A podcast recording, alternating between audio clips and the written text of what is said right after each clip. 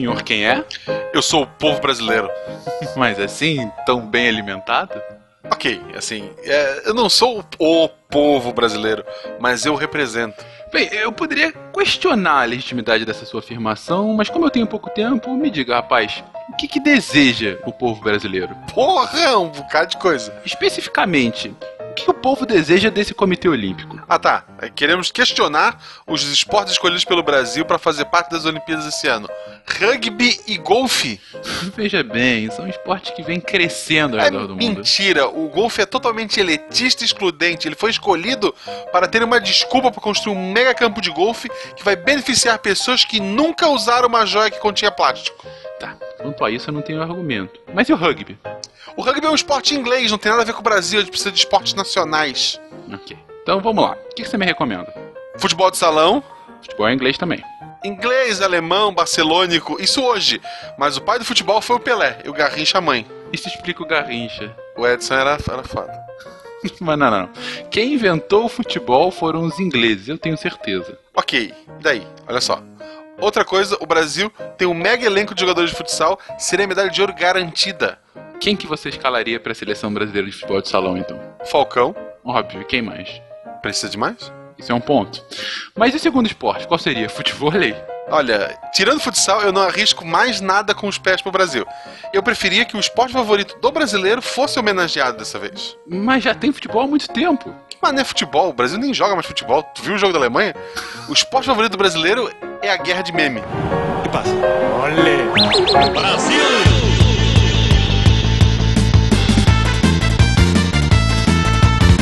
pessoas, aqui é Fernando Malto, Fencas diretamente de São Paulo e hoje eu vou usar a minha coloura de lou... Opa! E hoje eu vou usar a minha coroa de louros para fazer uma feijoada. Caraca, Ah. Fenca. Você tá ficando bom nessas frases ruins, né, cara? Olha, Eu sei, eu tô me especializando, cara. tu realmente substituiu o Silmar, assim, em vários aspectos.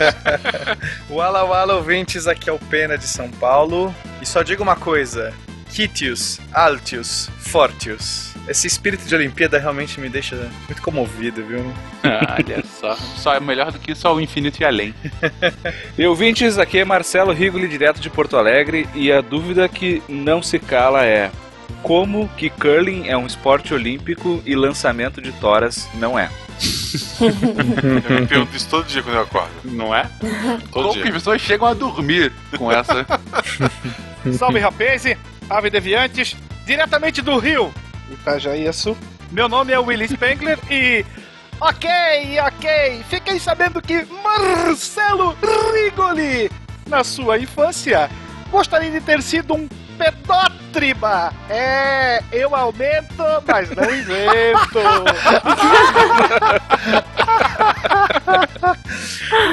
Sério, eu sou as melhores Ai, entradas. Pera aí que eu vou colocar no Google agora.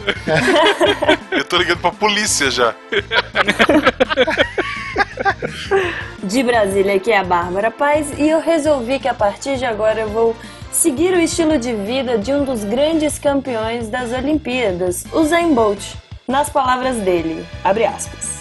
Eu acordo às 11 da manhã, fico por ali, vejo TV, então almoço. Alguns nuggets. Então volto mesmo para o meu quarto, durmo mais 3 horas, volto, como mais nuggets, então vou para a pista. A única diferença é que eu não vou pra pista. Ah, então tu faz o raio lá, o Lightning Bolt, É o suficiente, eu acho. aprovado. E diretamente do Rio Itajaçu também, aqui é Marcelo Guaxinim. E se você não está suando, não é esporte. Nossa, então verão, todo mundo esportista. O Rio de Janeiro é uma cidade esportista. Você está ouvindo o SciCast, porque a ciência tem que ser divertida.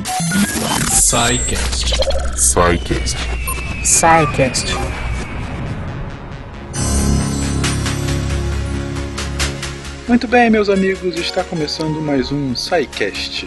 Aqui é Fernando Malta e participará deste episódio minha amiga Jujuba. Pois é, ouvintes. Vamos com esse tema aqui, já que esse ano é ano de Olimpíadas no Brasil.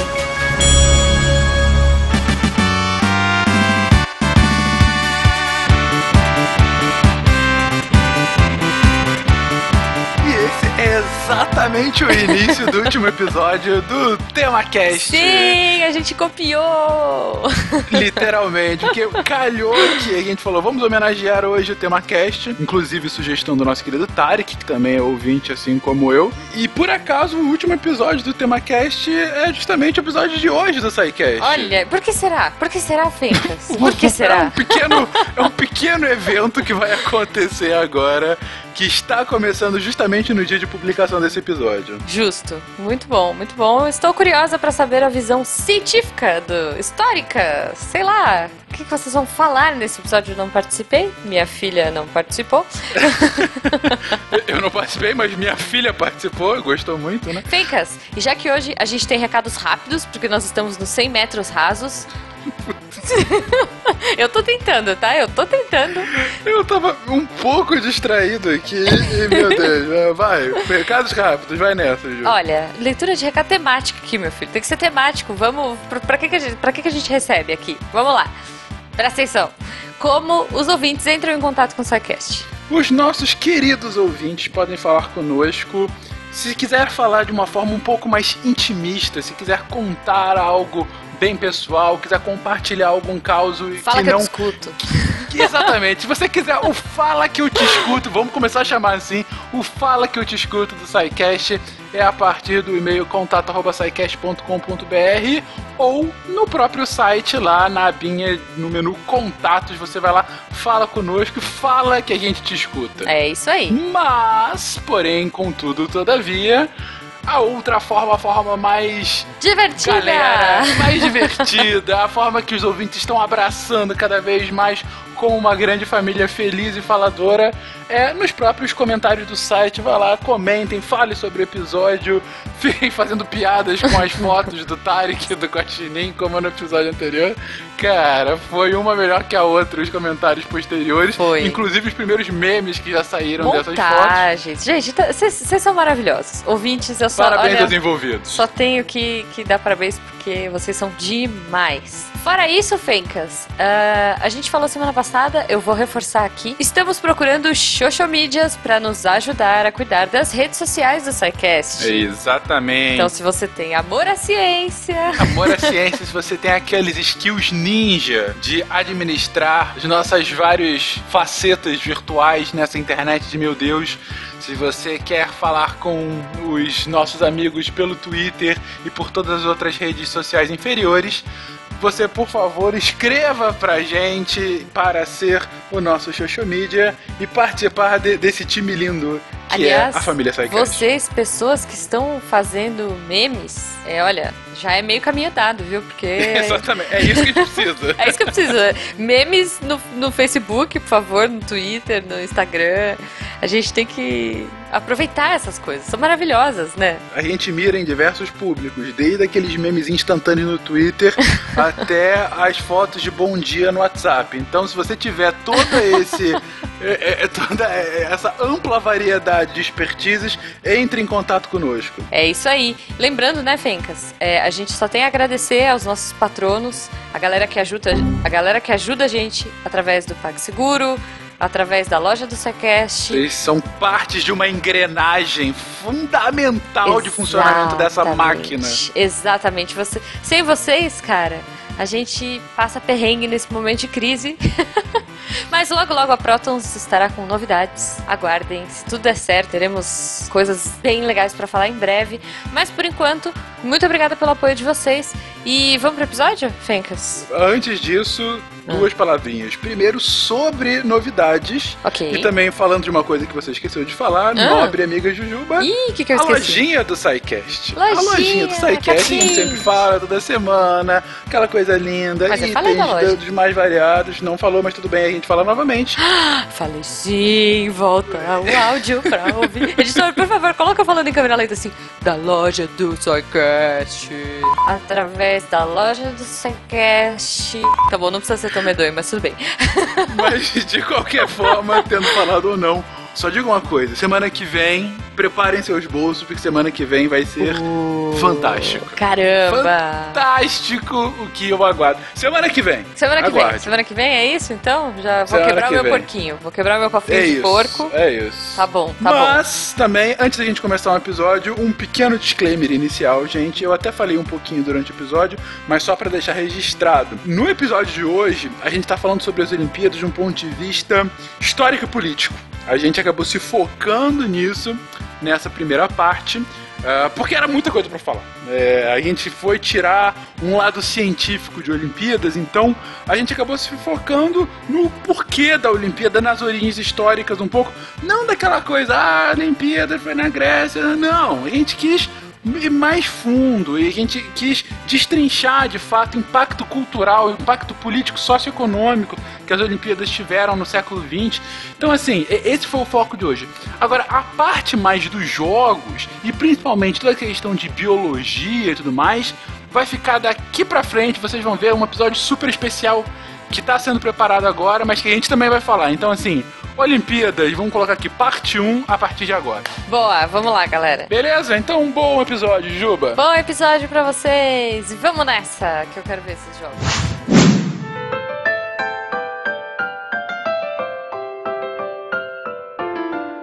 776 antes da Era Comum. Após deixar para trás seis adversários, o grego Corobeu venceu a única prova daquela que ficaria conhecida como a primeira edição dos Jogos Olímpicos.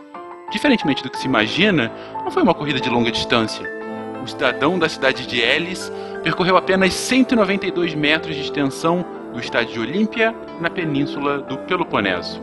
Em 2012, Londres, o homem mais rápido do mundo, o jamaicano Usain Bolt, se torna bicampeão olímpico ao vencer a prova mais nobre do atletismo, os 100 metros rasos, com um tempo de 9 segundos e 63 centésimos. Comemora o êxito em sua tradicional pose, que remete a um arqueiro disparando sua flecha. Teria sido inspirado pelo deus Apolo? 2016, Rio de Janeiro. Gregos, jamaicanos, cidadãos do mundo, 10.500 atletas, deuses e semideuses do esporte de 206 países desembarcam na Terra Brasilis para o maior evento desportivo mundial.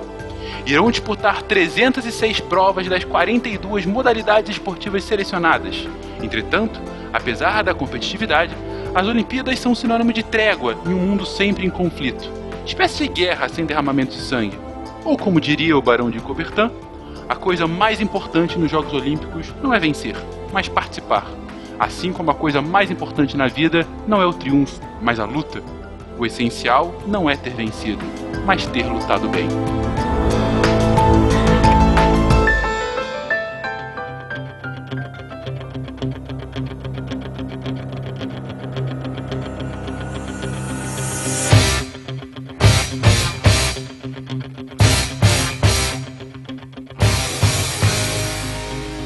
Tudo, um disclaimer para você, querido ouvinte. A gente vai falar aqui de Olimpíadas, a gente vai falar aqui um pouco da história, um pouco de curiosidades, muito da ciência envolvida.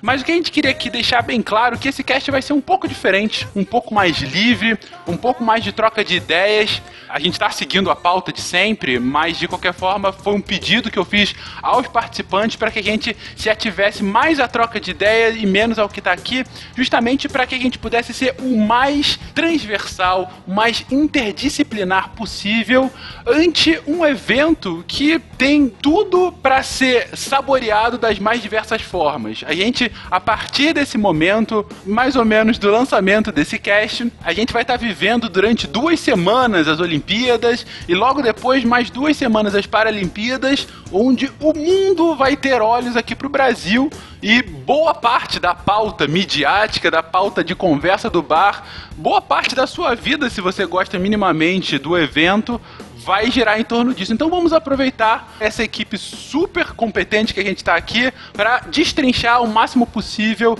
os Jogos Olímpicos. E aí eu começo com a seguinte pergunta, meus queridos: qual é a importância das Olimpíadas pra vocês? Tem aquele desenho do Pateta que é, que é muito bom. É essa, a importância é o desenho do Pateta. E é Pô, sensacional, tá? referência. É sensacional. É, não, é muito bom o desenho. Inclusive, a gente não devia nem ter pauta, devia ter só o link desse episódio. ok. Gente, não houve episódio essa semana, não. Vamos todo mundo ver o desenho. Ei.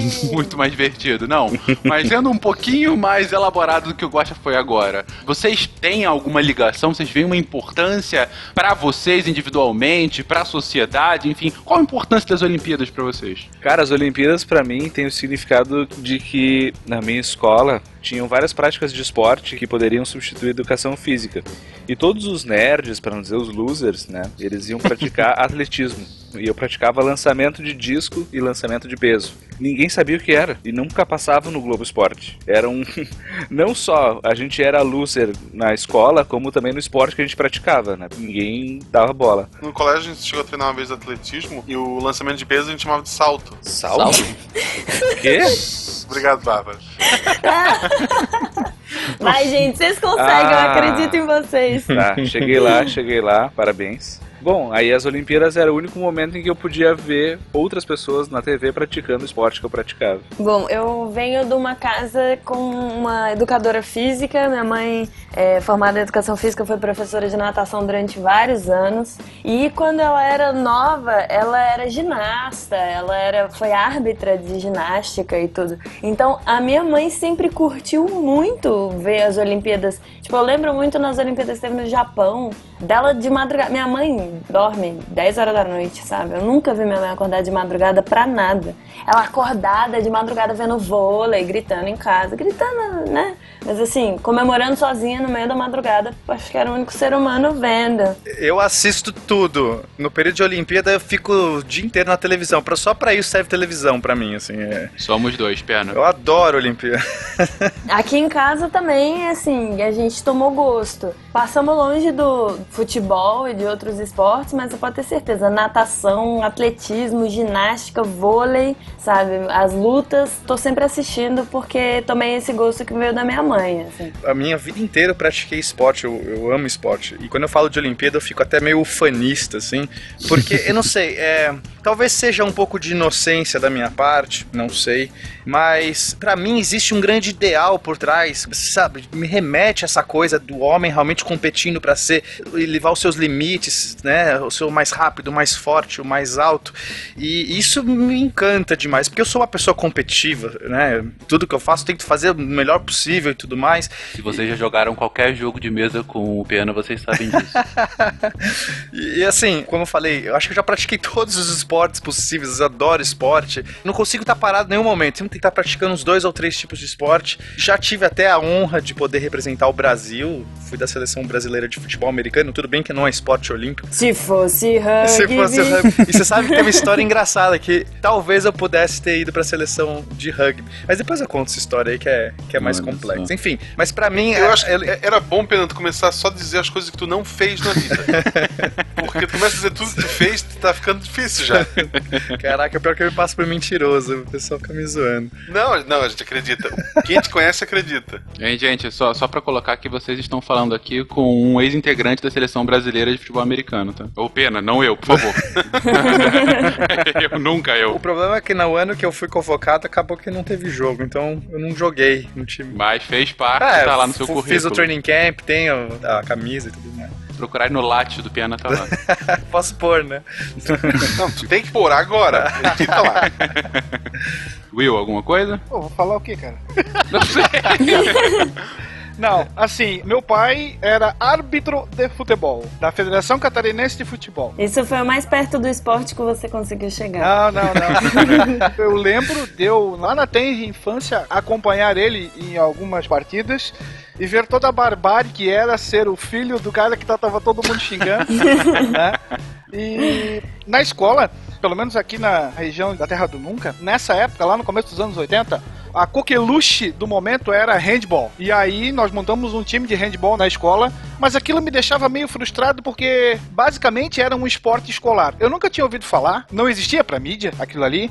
E eu só fui depois me tocar de um esporte europeu lá, assim, nas Olimpíadas de Los Angeles em 84, onde eu vi algumas pessoas jogando. Eu disse, ó, aquilo ali que a gente faz na escola, tá lá, então é reconhecido. Outras pessoas fazem. Porque era um negócio, me parecia um negócio meio de. Ah, pega a bola ali, te vira, vai lá, faz assim, faz assim. É tipo alguém jogar taco profissionalmente, É, né? alguma coisa contra. É, eu ia falar de taco. Alguma coisa entre taco e queimada, né? É, Exatamente. Quase uma. Ou uma pelota basca, né? Pelota básica, que beleza. E depois aí, claro, eu tive gosto pelo esporte, acabei indo pro judô. Fui da seleção catarinense de judô também, quando eu era mais jovem. E sempre curti basquete. E aí, quando eu entrei para as Forças Armadas, eu fui do time aqui da brigada da quinta região militar de basquete e pô, eu sempre curti essas competições mais de equipe assim. E aí aos poucos eu lembro criança, não claro nos anos 80 porque eu era muito pequeno, mas eu lembro na- nas Olimpíadas seguintes, quando passavam aqueles replays de aberturas ou as cerimônias de encerramento, o ursinho Misha chorando na arquibancada, feito por mosaico. Lembro muito bem da abertura da Olimpíada de Barcelona, que foi um negócio gigantesco. Eu lembro que eles tinham uma Sim. caravela gigante no meio do estádio. Pô, aquilo ali tudo era muito legal. Foi essa que o cara disparou é, Isso, a flecha. a flecha, né, pra acender Isso. a tocha. Eu acho que errou no final das contas, não foi isso? Foi, né? errou, mas aí acenderam de qualquer forma. Tadá! Exatamente. Falta só eu e o Fencas? Você- já foi pateta, não é isso? Não, não, eu tenho, tenho coisa pra falar. Ah, mas, então tá bom. Mas, mas vai tu primeiro, Fencas. Ah, Eu uso aqui minha carta de host. Então, assim, tal qual o Pena falou, a Olimpíada é o momento, assim, Olimpíada e Copa do Mundo, né? É o momento que eu não desgrudo da TV, porque, como minha querida esposa diz, eu sou aquele cara que vê campeonato de futebol paulista da terceira divisão e me divirto, né? Desde que você não seja o filho do árbitro, né? Provavelmente. Pô, o filho do árbitro tem que ficar na arquibancada gritando: Minha avó não, gente, minha avó Não, eu ficava quietinho, cara, senão eu ia tomar uma sarrafada junto ainda. Não, Você você ia sequestrado, alguma coisa assim. Mas mas eu praticava muito esporte no colégio, parte de time de colégio, sempre fui muito alto, então era goleiro de tudo, jogava vôlei, jogava basquete, mas nunca cheguei aí pra algo mais semi-profissional ou profissional. Hoje mais por preguiça do que por qualquer coisa, mas sempre me interessei muito por esporte, sempre apreciei muito a competição, então assim, é, é um assunto que me fascina e eu já cogitei ir trabalhar em COB, COI e hoje fico muito alegre que eu não fiz isso, porque na época eu não sabia da parte ruim, só da parte boa, né? Acho um assunto fantástico por si e assim, a despeito do cenário atual brasileiro que não tá muito convidativo para os Jogos Olímpicos, eu tive a oportunidade de trabalhar com a galera da Rio 2016 em alguns projetos que eles fizeram de preparação, então assim, tem muito problema, mas tem muita coisa boa sendo feita também por eles, né? E eu fico bastante orgulhoso do trabalho legal que tem sido feito e eu sinceramente acho que tal qual a Copa do Mundo há dois anos atrás não tava com um cenário muito convidativo e a festa foi muito maneira, é, com um final não tão bom pra gente especificamente, mas a festa em si foi muito legal, eu acho que as Olimpíadas têm o potencial de ser ainda melhor, por ser uma coisa ainda mais inclusiva, por ser uma coisa assim, muito concentrada. Claro, mais galera do Rio vai curtir do que o resto do Brasil, porque é, diferentemente da Copa do Mundo, é focado numa cidade só. Mas enfim, tem um potencial gigante. Eu tô bastante com expectativa para que a gente tenha jogos bem interessantes, que o pessoal se divirta, enfim, que não haja nenhuma nenhum grande problema. Uma pergunta: vocês ficaram mais empolgados com a Olimpíada agora ou com a Copa no ano passado? Copa. Copa. Olimpíada. Olimpíada. Eu não dei a mínima pra Copa e eu tô tipo, ui, vai começar! Eu fui a todos os jogos possíveis da Copa do Mundo, Olimpíadas eu não vou a nada Nossa, lá, que mas vou acompanhar tudo. snob, caralho. Não, todos os jogos olha, possíveis. metido, velho. Não, meu Deus do Esse céu, eu Fencas, cara. Esse é o Fencas. O é. meu monóculo. Não, cara, eu Eu fui comprei. em todos os jogos. Você, aqui em Eu Bruxelas. estava no camarote ao lado da presidente. Gente, Copa do Mundo é um negócio assim que me deixa maluco. Mas enfim, vai lá, Guaxa, antes que continue a me zoar aqui. Então, é óbvio, na escola o rendimento era ridículo. Eu cheguei a pegar exame em educação física na sétima série, mas nunca reprovei. Mas eu fiz nove anos de natação, tanto que aos 15 para 16 é o único ponto da minha vida desde o nascimento que eu fui magro. E assim, fazia bastante competição, mas era aquela competição de todo mundo ganhar medalha e ei, que legal. Honrar. Nasci tinha uma porrada dessas medalhinhas, fazia natação, adorava natação. Aí, faculdade, comecei a trabalhar, tive que ir lá fora. Tanto que meus únicos dois 10 no meu histórico da faculdade é em natação. Eu tinha educação física obrigatória, foi dois semestres que eu tirei 10. Praticamente um delfim na piscina. Melhor um delfim do que um dolfim, né? Não, tá, não vou. Deixa quieto. E hoje eu treino com um cara que tá lá na. Vai estar lá nas Olimpíadas, ou já está, depende de quando sair esse episódio, como juiz de ginástica não sei das quantas. Você treina pra ser juiz? Não, não, é que ele, além de juiz desse ginástica não sei das quantas, ele é dono de uma loja de nerd e eu jogo Pokémon com ele, a gente treina junto. Excelente. Mas ele tá lá como juiz, não exclui esse fato. Então você está do lado das Olimpíadas. Sim. Árbitro, árbitro. Ele é árbitro, é. Aproveitando a deixa, a minha graduação em História, eu fazia umas disciplinas em turmas diferentes. Eu acabei fazendo algumas disciplinas em uma turma onde um atleta de ciclismo aqui de, da região de Blumenau, que foi para a Olimpíada de 84, troquei altas ideias com eles ali sobre Olimpíadas. Ele tinha uma história de competição bem legal. E joguei na minha época de militar, nos nossos preparativos, joguei contra o Thiago Splitter, que é da seleção de basquete, mas hoje tá se recuperando de cirurgia. Eu treinava, quando eu fazia natação, lá em Saco de Limões, na, em Floripa, professor Luciano, ele aprendeu a nadar junto, ele nadava competitivamente junto com quem hoje é o Fernando Scherer, lá o Xuxa. Nenhuma história que ele tem desse cara é boa, então é melhor de seguir. Ah, mas se for, pra, se for pra ser metido também, eu nadava com a Rebeca Guzmão aqui em Brasília. Olha só. Enquanto ela ia, voltava, eu tava quase me afogando pra chegar. Mas Ninguém chegou nos pés do Pena, mas tá valendo. Ah, exatamente. É. A gente tentou, Pena, a gente é mais humilde. Depois você Ah, fica me O zoando. meu não né? é esporte olímpico, vocês estão mais próximos. Pokémon ainda não é também. Mas em breve, em breve. É, Estamos lutando pra mudar isso. Pokémon GO tá aí, melhor que rugby e golfe, falei.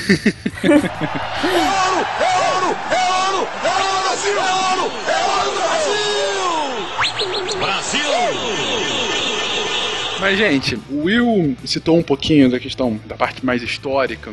E assim, a gente não vai entrar muito nos detalhes, ok? Foi inventada lá pelos gregos, enfim, foi uma competição é, inicialmente de uma cidade, depois foi indo para outras cidades. Agora, o ponto que eu queria puxar mais de vocês é, para os gregos em específico, qual foi a importância das Olimpíadas no sentido do estabelecimento da cultura grega? Porque assim, não eram simplesmente jogos. Você tinha toda uma questão ritualística e cultural por trás que mais ou menos foi traduzida pelo Barão de Coubertin lá no final do século XIX. Mas pro grego, qual é o sentido da Olimpíada? Posso dar uma chutada de balde no começo já? Vamos lá. Hoje eu vim bancar o Nelson Rubens da história. Por exemplo, polêmica.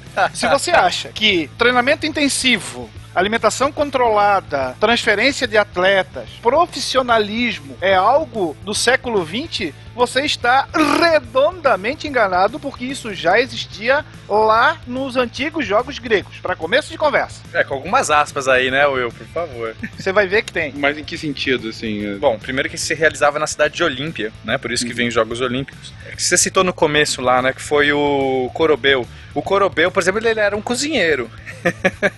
Mas, de fato, depois que os jogos começaram a se popularizar e outras cidades participavam, porque no começo era bem local, né? Era a galera que ficava ao redor de Olímpia que participava. Mas depois é, a entrada de Esparta, de Atenas e de outras cidades gregas, aí a coisa começou a ficar mais séria. E aí talvez se a gente pegar o exemplo de Esparta, Esparta realmente foi uma potência nas Olimpíadas, porque já tinha um treinamento militar absurdo. Com certeza, um dos maiores guerreiros de todos os tempos foi treinado em Esparta, era, o- era o guerreiro espartano. E eles se diziam filhos de Heracles, né? Filhos de Hércules. Então, o jeito que eles iam para as Olimpíadas, né?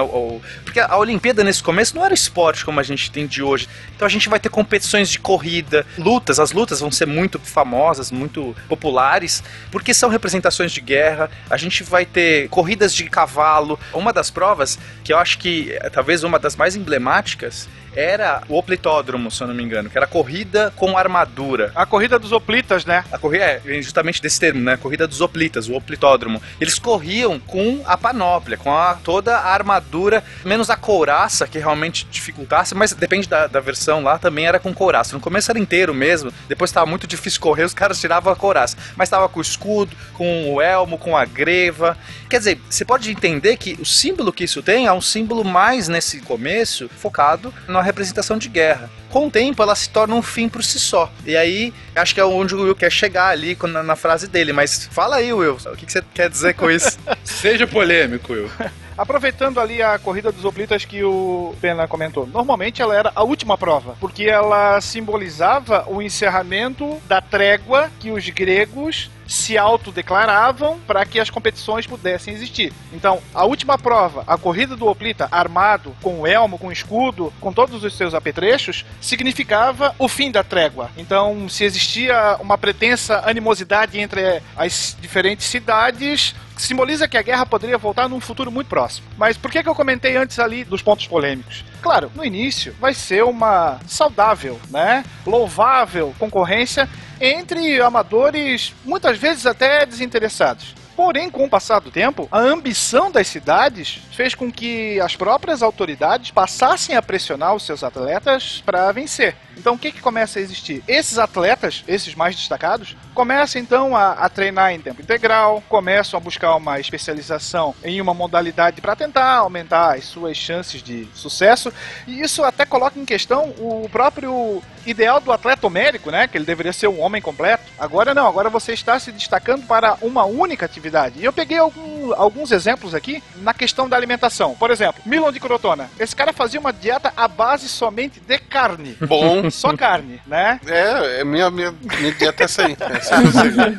Já Stilo, que também era da cidade de Crotone e era corredor, ele pautava o seu treinamento por uma alimentação bem leve. Alguns treinadores começaram a, a se tornar verdadeiros especialistas, começaram a cobrar valores pelas suas aulas e alguns até começaram a, a- a esboçar um tratamento, entre aspas, científico ou até médico para os seus pupilos, para os seus competidores. Ou seja, o seu ponto é que houve uma profissionalização, ainda que com algumas aspas, mas uma profissionalização não só dos competidores, mas como do que orbita ao redor deles. Sim. E, por exemplo, Atenas e, em sequência, as demais cidades começaram a oferecer aos seus campeões uma soma considerável, que era mais ou menos 5 talentos. Um talento valia mais ou menos 6 mil dracmas. E esse campeão poderia ser sustentado vitaliciamente. Isso aí em Gol no branco, quanto que. Olha só, eu fiz uma tabela de equivalência, por exemplo, Não, assim, se ó. você fez isso com inflação, eu vou até gaspar e vou bater palmas pra você. Tá em real, tá? Por exemplo, o vencedor da corrida do estádio. Esse cara recebia 50 ânforas de azeite. O valor mais ou menos atual disso, 12.500 reais. Meio gol branco.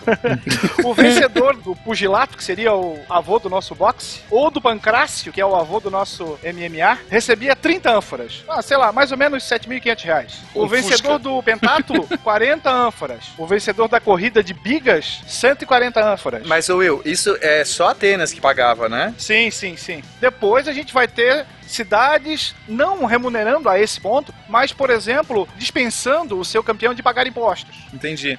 Porque assim, é importante falar que o vencedor das provas não ganhava nada a não ser o laurel, que é a coroa de louro, né? Então, olha só, começou a ter uma política dos próprios cidades-estados a financiar os seus, os seus atletas, digamos assim. Interessante isso. E que em teoria é o que vem sendo replicado nos jogos modernos, né? Porque você tem o- as medalhas, que na verdade só foram ser um símbolo um pouco depois dos primeiros jogos. No início era só coroa de louros também, né? E hoje vira uma questão muito pautada em disputa tecnológica, né? Dependendo do esporte. A gente pode fazer uma aproximação, por exemplo, com a introdução das provas de corrida com os cavalos, porque o sustento de um cavalo era extremamente oneroso. Você teria que ter estrebarias, né? Então quem é que detinha esses cavalos? Somente cidadãos ricos. Tanto é que entre os séculos 5 e 4, o vencedor não era mais nem o jockey, mas sim o dono do cavalo. É era esse cara que era considerado vencedor. E acho que era o único esporte que as mulheres podiam competir, né? Porque elas podiam ser donas do cavalo. Exatamente. E esse negócio da mulher também é interessante, que algumas espartanas tinha mais liberdade do que a maioria das outras mulheres gregas, né? Inclusive ela podia praticar nos ginásios as atividades físicas. E algumas eram muito boas. Obviamente os esportes eram proibidos na, na Olimpíada para as mulheres, né? O machismo já imperava há muito tempo. Só que algumas raspavam os cabelos, enfim, para se parecer com homens. E aí até alguns dizem que o motivo de começar as pessoas se despirem dos Jogos Olímpicos tem duas teorias, né? Uma que um lá dos campeões correndo lá, tava cheio de roupas, largou as roupas pra ficar mais leve, que eu acho um pouco fantasiosa. E a outra foi pra justamente impedir que as mulheres participassem, as mulheres espartanas participassem. Existem relatos também de atletas que, entre aspas, se vendiam à cidade que pagasse mais. Então você tem um atleta que compete em determinados jogos por uma cidade, ele recebe uma proposta melhor de uma outra cidade e ele vai acabar abraçando a causa dessa nova cidade para um próximo jogo. Olha só a naturalização, os primórdios da naturalização que a gente vê tanto hoje. Não muito distante do monte de jogador brasileiro que tá tirando o passaporte de todos os lugares do mundo por um ancestral longínquo para poder jogar por outras seleções, né? Ou nem precisa do ancestral, né? Tá sendo muito comum nesse jogo. Assim, você vê nas últimas competições de futsal, que não é ainda um esporte olímpico, só nas Olimpíadas Pan-Americanas, né? Mas você tinha seleções que eram todas formadas por brasileiros e não era a seleção do Brasil. Até a Itália, você tinha. Quase todos os jogadores eram brasileiros. Era um negócio assim, vexatório. Era quase Brasil A contra Brasil B. E vice-versa. A gente também, em alguns esportes que a gente não tem tradição, tem importado, né? Algumas aspas aí, atletas de outras nacionalidades com muito mais tradição. O polo aquático brasileiro, por exemplo, ganhou respeito a partir dessa mutação, né? Por assim dizer, em relação a atletas. Boa parte dos atletas da atual seleção brasileira de polo aquático ou são filhos de, ou são estrangeiros mesmo, que acabaram sendo naturalizados. Mas tem uma coisa que acontece que é mais fácil do que essa naturalização, é o uso de coaches, de treinadores estrangeiros. Sim. Por exemplo, a, a seleção de ginástica olímpica do Brasil,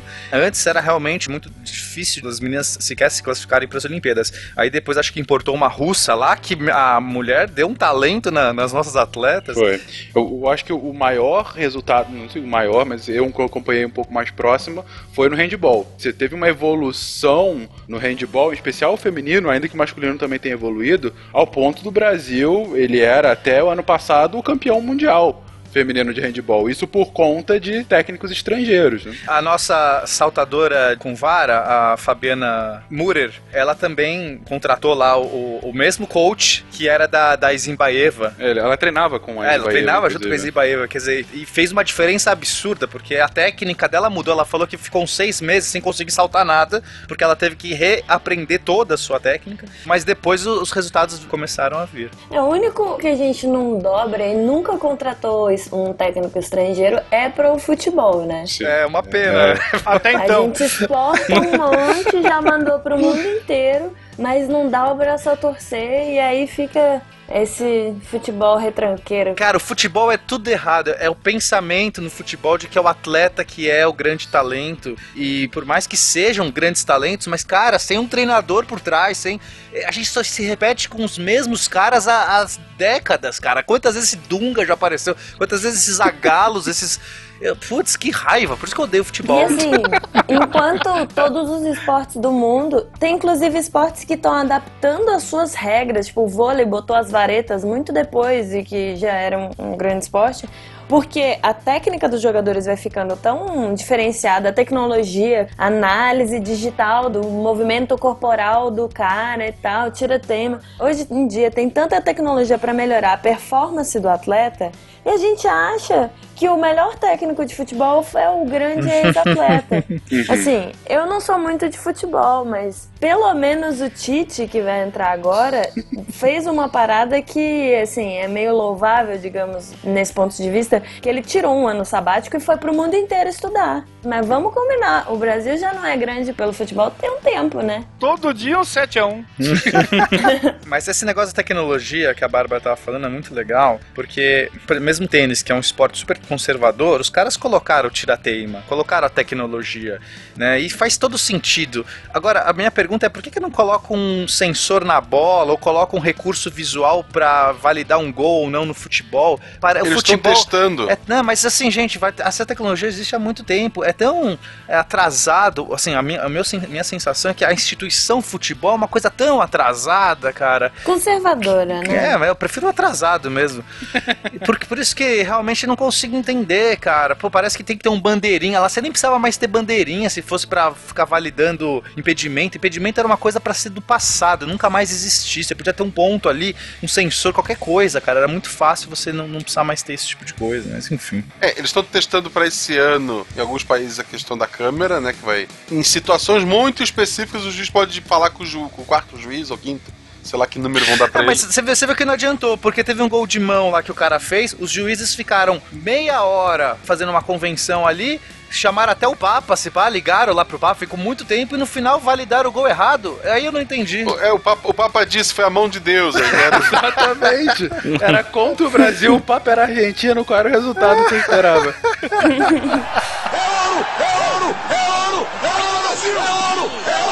É legal de falar que a Olimpíada era o tempo entre cada quatro anos, né? Ah, A era isso. Olimpíada não era o jogo. Isso. Era uma contagem de tempo. É. Então, assim, a cada Olimpíada, que eram quatro anos, você tinha um jogo olímpico. Era uma contagem de tempo. E faz sentido, né? Quem venceu aquela Olimpíada, tipo, aquele período, quem foi o grande vencedor e tal, faz sentido.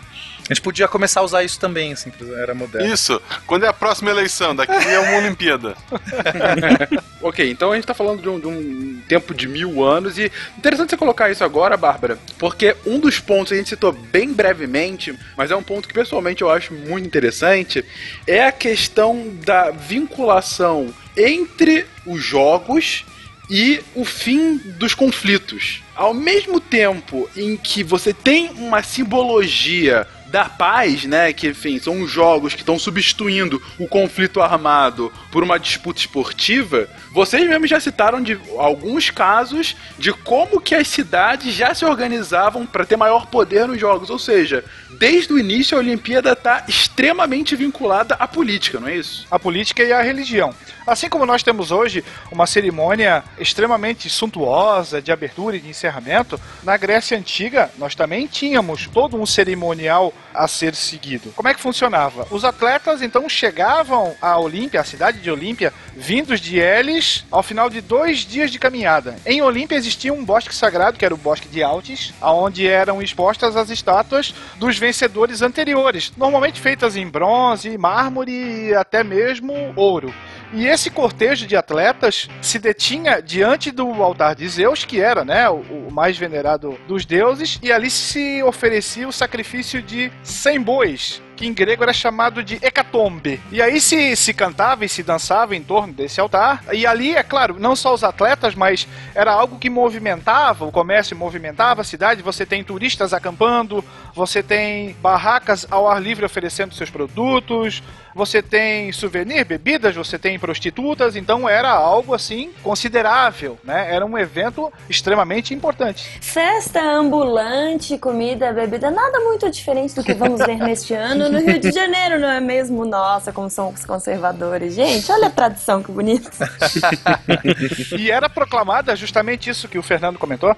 Era proclamada uma trégua geral, onde todos os combates entre os gregos deveriam cessar. Nenhum exército poderia pisar no solo de Olímpia. E também era proibido impedir atletas de participarem de provas. Então, justamente, os jogos se transformavam no símbolo das lutas entre as cidades através de uma via pacífica, por assim dizer. Então era uma forma de mostrar que a minha cidade é super bem preparada. Os meus atletas são, como a gente já falou que era uma demonstração quase bélica, né, dos seus grandes guerreiros, era quase um, um show de exibicionismo para também as guerras que viriam nos próximos quatro anos. Putz, aquela cidade é super bem preparada. Olha como aqu- aqueles atletas são fortes, são invencíveis, são rápidos. Era tipo a Guerra Fria da época. Exatamente. Exatamente. Excepcional o seu ponto, Bárbara, porque isso é outra coisa que a gente acabou traduzindo maravilhosamente bem durante o século XX nas Olimpíadas Modernas. Porque não só durante a Guerra Fria, como o Pena colocou, e todos os problemas e causos que aconteceram aí,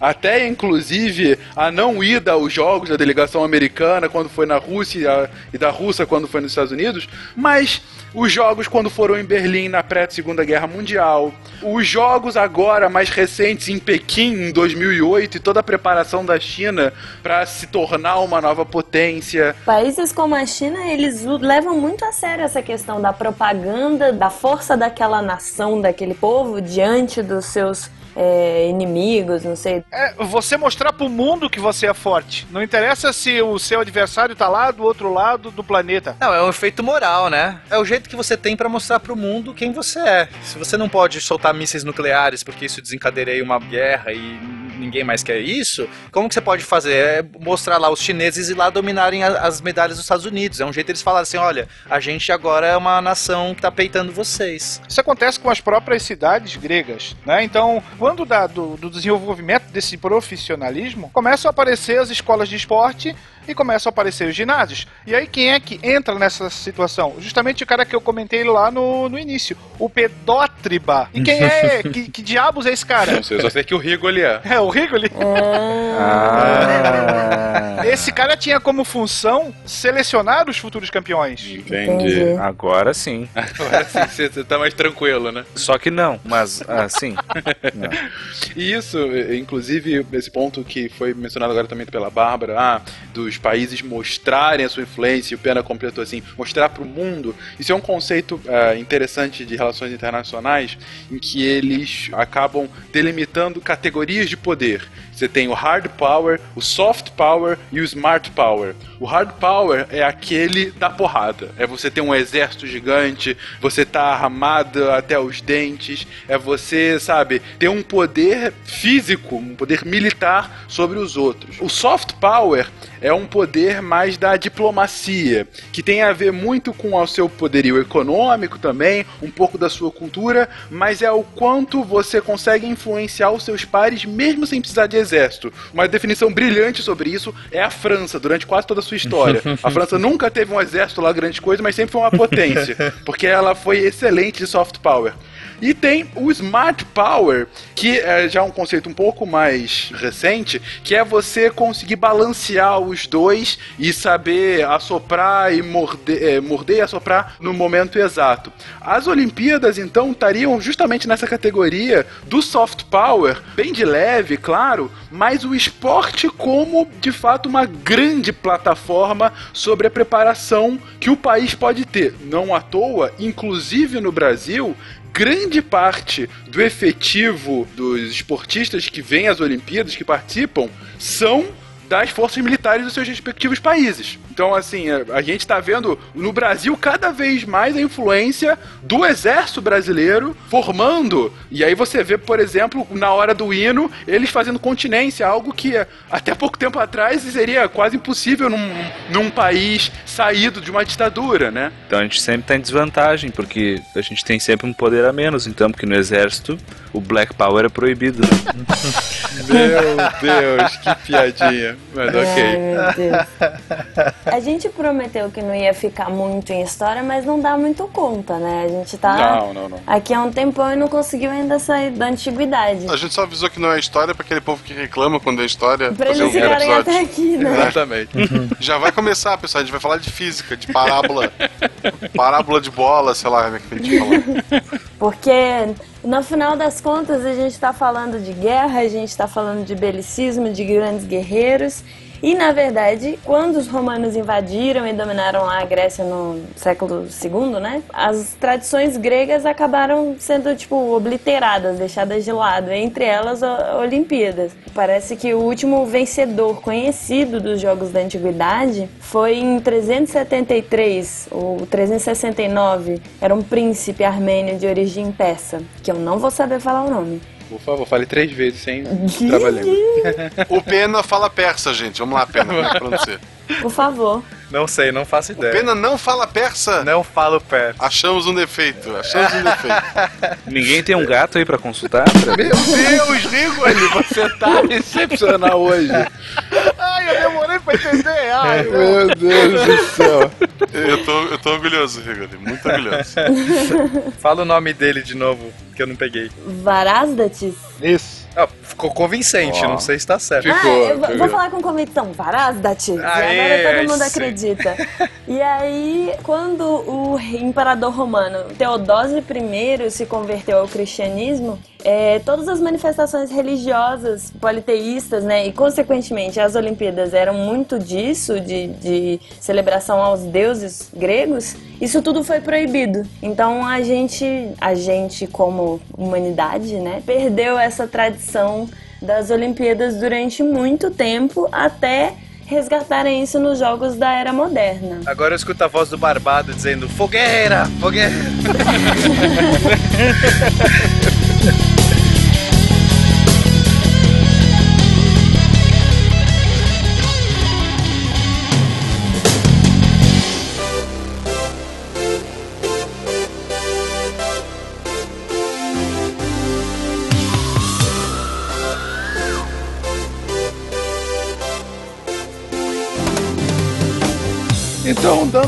pequeno salto no tempo e chegando às vésperas do início do século XX. Mas lá para o ano de 1890 começa uma discussão sobre retomar a esses jogos. Cria-se o Comitê Olímpico Internacional em 1894 e tem-se a ideia de que em alguns anos far-se. Uma far-se, colocar Mesópolis no cast é muito Ah, escrotismo, por né? favor. Aí Essa os- época os ouvintes romântica, dizem que tu é muito babaca. Monóculo francês. Mas faz Eles, sentido. os, os ouvintes vão reclamar, não, o Fencas ele, ele é meio babaca quando ele fala. É isso. É, isso que eles querem dizer. Editor, por favor, trechinho da trilha de Maria Gabriela aí. Isso. A função sine qua non da Olimpíada. Exatamente. Bom, seria feito em alguns anos das Olimpíadas, até que ficou estabelecido que em 1896, voltando à Grécia, seria feito o primeiro jogo olímpico da era moderna. Mas nem tudo são flores. A gente teve alguns problemas para a realização desses jogos, porque a Grécia não era mais aquela Grécia da antiguidade. Quais problemas foram esses, minha boa gente? Bom, então a gente tem a fundação do Comitê Olímpico Internacional em 1894, aonde ficou acertado que a primeira edição dos novos Jogos Olímpicos seria em 1896 e na Grécia, justamente fazendo uma grande homenagem aos Jogos Antigos. Entretanto, a Grécia estava completamente quebrada às vésperas da realização dos jogos. Então, você tinha uma dívida muito grande, vários países europeus eram credores dos gregos, não emprestariam mais um níquel para que se fizesse alguma coisa. Tu tá falando de 86 ou de 2016? Eu ia perguntar a mesma coisa. E aí a gente tem a, a entrada de alguns caras influentes, o rei Jorge, para tentar, não, vamos, vai que, vamos conseguir. E aí nós vamos ter um grego, que era presidente do comitê, chamado Demetrios Vikelas, que vai dizer, não, vamos lá, vamos montar um comitê, a coisa vai sair. E aí ele vai tentando arrumar uma verba daqui, uma verba de lá, vai fazer a cabeça de um cara chamado George Averoff, que vai bancar metade do valor dos jogos, para que a infraestrutura justamente pudesse ser montada e para que as primeiras 10 modalidades seriam essas nesse primeiro programa olímpico que seriam disputadas: o atletismo, a esgrima, o ciclismo, a ginástica, o tiro, a natação, o tênis, o levantamento de peso e o remo. Só que o remo acabou sendo cancelado devido ao mau tempo e o futebol estava elencado, mas foi cortado por falta de participantes. Ah, que beleza. Só uma curiosidade: atletismo, natação, esgrima e ginástica são os únicos esportes de verão que nunca ficaram fora das Olimpíadas. Tudo bem, nessa lista aí desses 10 primeiros esportes não tem ginástica e tal, mas já tem alguns desses, né? Eu quero ver quando vai ter LOL como. não é mentira, gente. Quando eu falei lá no início, se você não tá suando não é esporte, foi pra você que joga LOL. Bom, primeiros jogos sendo feitos, a gente está falando de um- uma competição em nível internacional.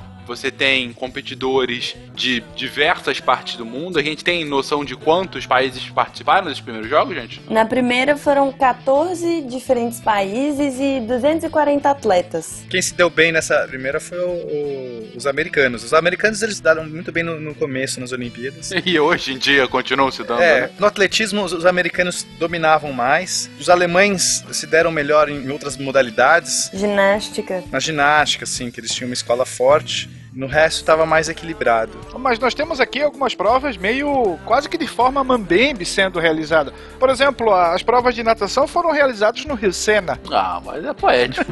Poético só se for na França, né? O problema é hoje na, na Lagoa Rodrigo de Freitas, né? Que se o cara cair lá, já era. Vai ser contaminado radioativamente ali. Mas essa é a diferença. A natação, em geral, é uma prova de velocidade. Essa vai ser de resistência física, pra ver se você obstáculos. sobrevive. Exato. Obstáculos. E sorte da tua mutação te ajudar a nadar. Exatamente. Vai ser Ganhou ganhar guerras, pronto, ganhou.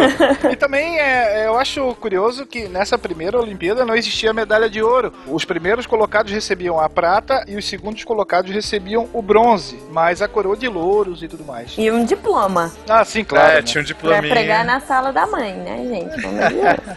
Mas, gente, o que eu queria perguntar pra vocês é o seguinte, né? A história é interessante, mas por quê? Por que esse espírito do retorno dos jogos nesse momento? O que, que levou a ter uma reunião, até uma, a constituição de um comitê olímpico? O que, que levou a esse saudosismo da época helênica ah, e, e refazer um evento nessa magnitude, nessa proporção? Saudosismo, porra, lembra lá quando- antes de Cristo, quando a gente competia, pô, era massa, né?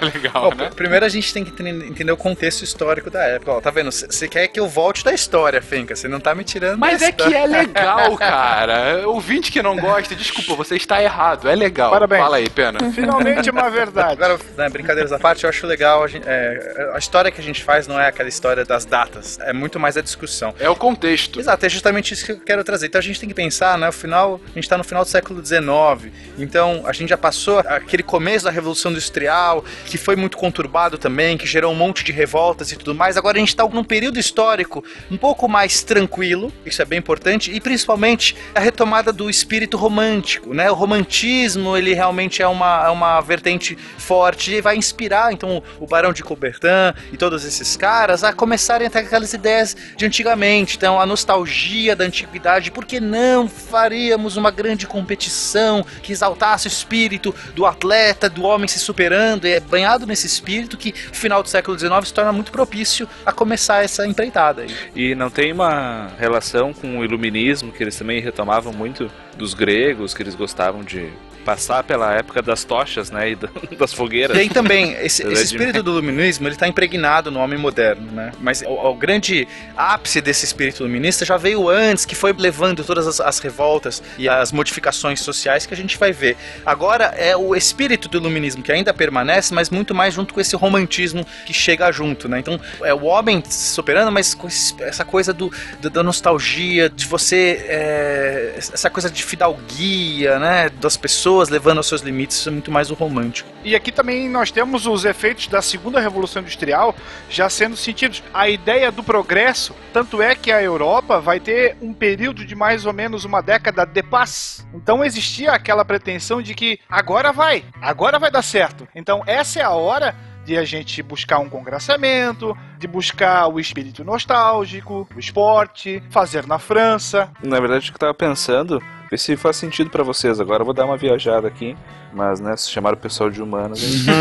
É, de como, quando a gente tava com o cristianismo muito mais forte ali na, na alta e baixa idade média ali, essa visão do corpo não era uma visão bacana, assim, né? Era uma visão de que o teu corpo tinha que ser ignorado, tinha que ser maltratado, porque o que importava era a alma, era a vida após a morte. E essa ideia da performance do corpo, do atleta, do homem se superar aqui ainda me parece até um pouco incompatível com essa visão mais cristã focada na alma e no pós-morte, né? Eu acho que tem uma relação não tão direta, mas eu digo indireta é, pegando o ponto do Pena. E assim, um ponto essencial do iluminismo, não do iluminismo em si, mas desse espírito moderno, né? Esse espírito mais terreno da modernidade, em especial pós-revolução industrial, era da salvação pelo próprio homem, né? Que a gente comentou no cast de trabalho, quando a gente falou sobre a ética ética protestante, o espírito do capitalismo, é, isso tem tudo a ver com os jogos, não tão diretamente, mas indiretamente, porque você está falando o homem pelo homem. Você não tem mais a necessidade do divino. E o que é paradoxal, sendo que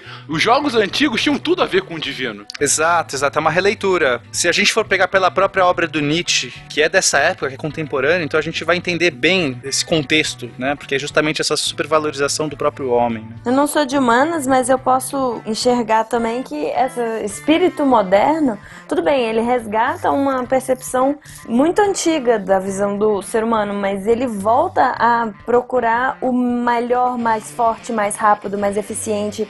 Não só no homem, quanto na produção da pós-revolução industrial, quanto nas máquinas e em tudo nisso. Ele sempre está buscando o maior, o mais forte, o mais rápido, o mais eficiente. Sim, verdade. É, e um último ponto que eu queria colocar só nessa etapa de falar do porquê desse momento é a questão do internacional dos jogos. Porque também diferentemente das Olimpíadas antigas, em que a parte do internacional seriam a congregação das muitas cidades-estados, mas a gente estava falando ainda da Grécia, né, a época, enfim, ou no máximo de povos contíguos, os Jogos Olímpicos modernos trazem também filhos da Revolução Industrial e do encurtamento das distâncias, né, por você ser mais possível, você tá em lugares mais distantes, mais rápido, menor tempo possível, você consegue dar esse ar mais de fato internacional aos jogos ponto que também é visto em outros grandes eventos que acontecem justamente nessa virada de século,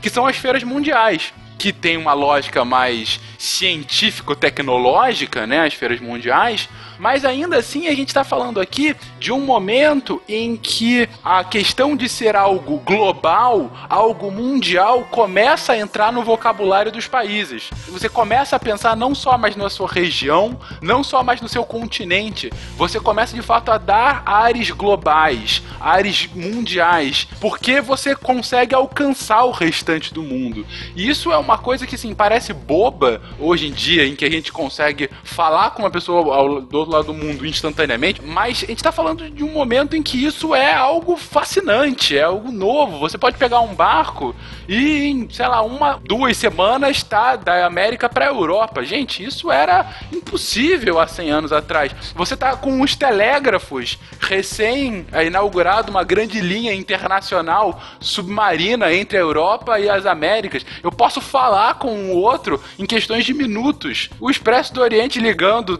a Eurásia inteira. Então, assim, esse fato internacional é muito importante para esse momento. É, o mundo começa a se tornar cada vez menor, né? As distâncias que antes eram quase intransponíveis agora são rompidas de tempos em tempos e, e um tempo cada vez mais rápido, cada vez mais curto para você chegar a uma distância X que antes você levaria meses ou até anos, dependendo do local onde você estava. Ao mesmo tempo, esse encurtamento das distâncias acaba também por criar um certo nacionalismo. Você tem contato com novas culturas, povos diferentes, pessoas muito diferentes da sua cultura e rola também aquele desejo de mostrar a minha cultura é mais forte, é superior.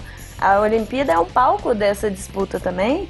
Que, tudo bem, começou meio fraco ali no início do século XX, tiveram alguns problemas e tal, e teve uma parada completa em 1916 por causa da Primeira Guerra Mundial. A gente pode fazer a relação direta, por exemplo, com o próprio imperialismo nessa época, onde você tem a, a corrida das chamadas potências buscando novos territórios, novos mercados, e aí a gente vai ter uma África partilhada, uma Ásia partilhada, muitas vezes de forma violenta, enquanto que você vai ter o reflexo desse próprio movimento nesses primeiros jogos, mas de forma pacífica. E aí você vai levar o estandarte do seu país e diretamente você vai estar falando o seguinte: nós temos o campeão, você talvez seja no máximo um segundo colocado, um terceiro colocado, e aí nós temos a cultura do vencer, né? Por isso que eu acho que o Pena comentou a questão ali do competir, ah, que ideia bonita. Na prática não é isso que nós temos.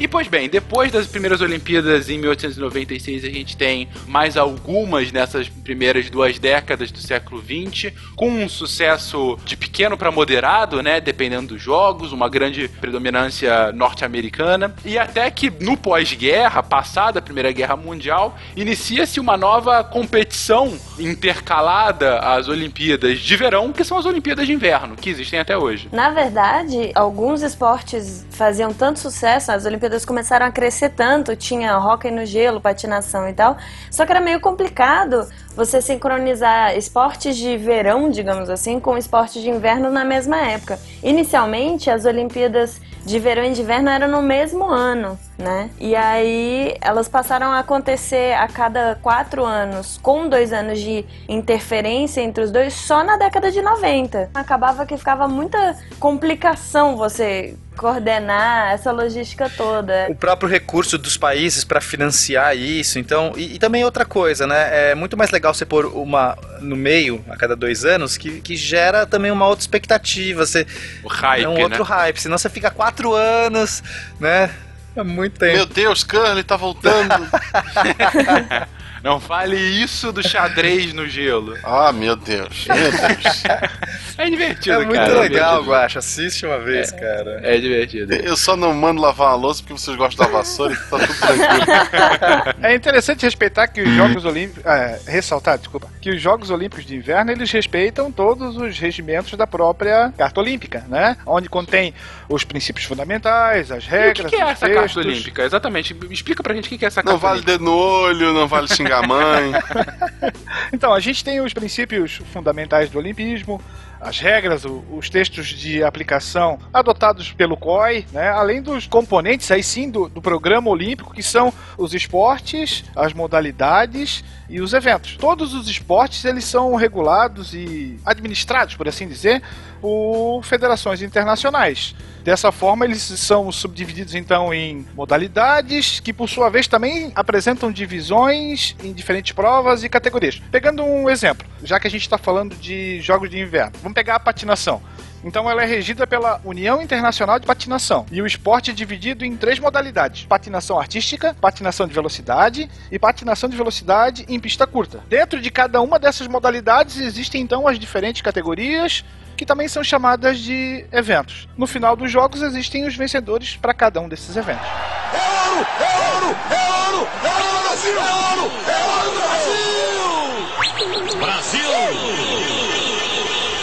O símbolo olímpico também, que, né, que são os anéis e tudo mais, tá em acordo com esse- essa filosofia. Na verdade, isso é meio, meio idiota, porque o Barão de Coubertin, quando fez o símbolo, ele colocou as cores, né, que são os anéis olímpicos, cada um de uma cor, colocou as cores dos países mais proeminentes ali, da galera que tava frequentando lá os primeiros. Depois ele acabou tendo uma conotação maior, que representa os cinco continentes habitados, né? Tem toda essa firula. Mas lá no começo isso foi muito mais.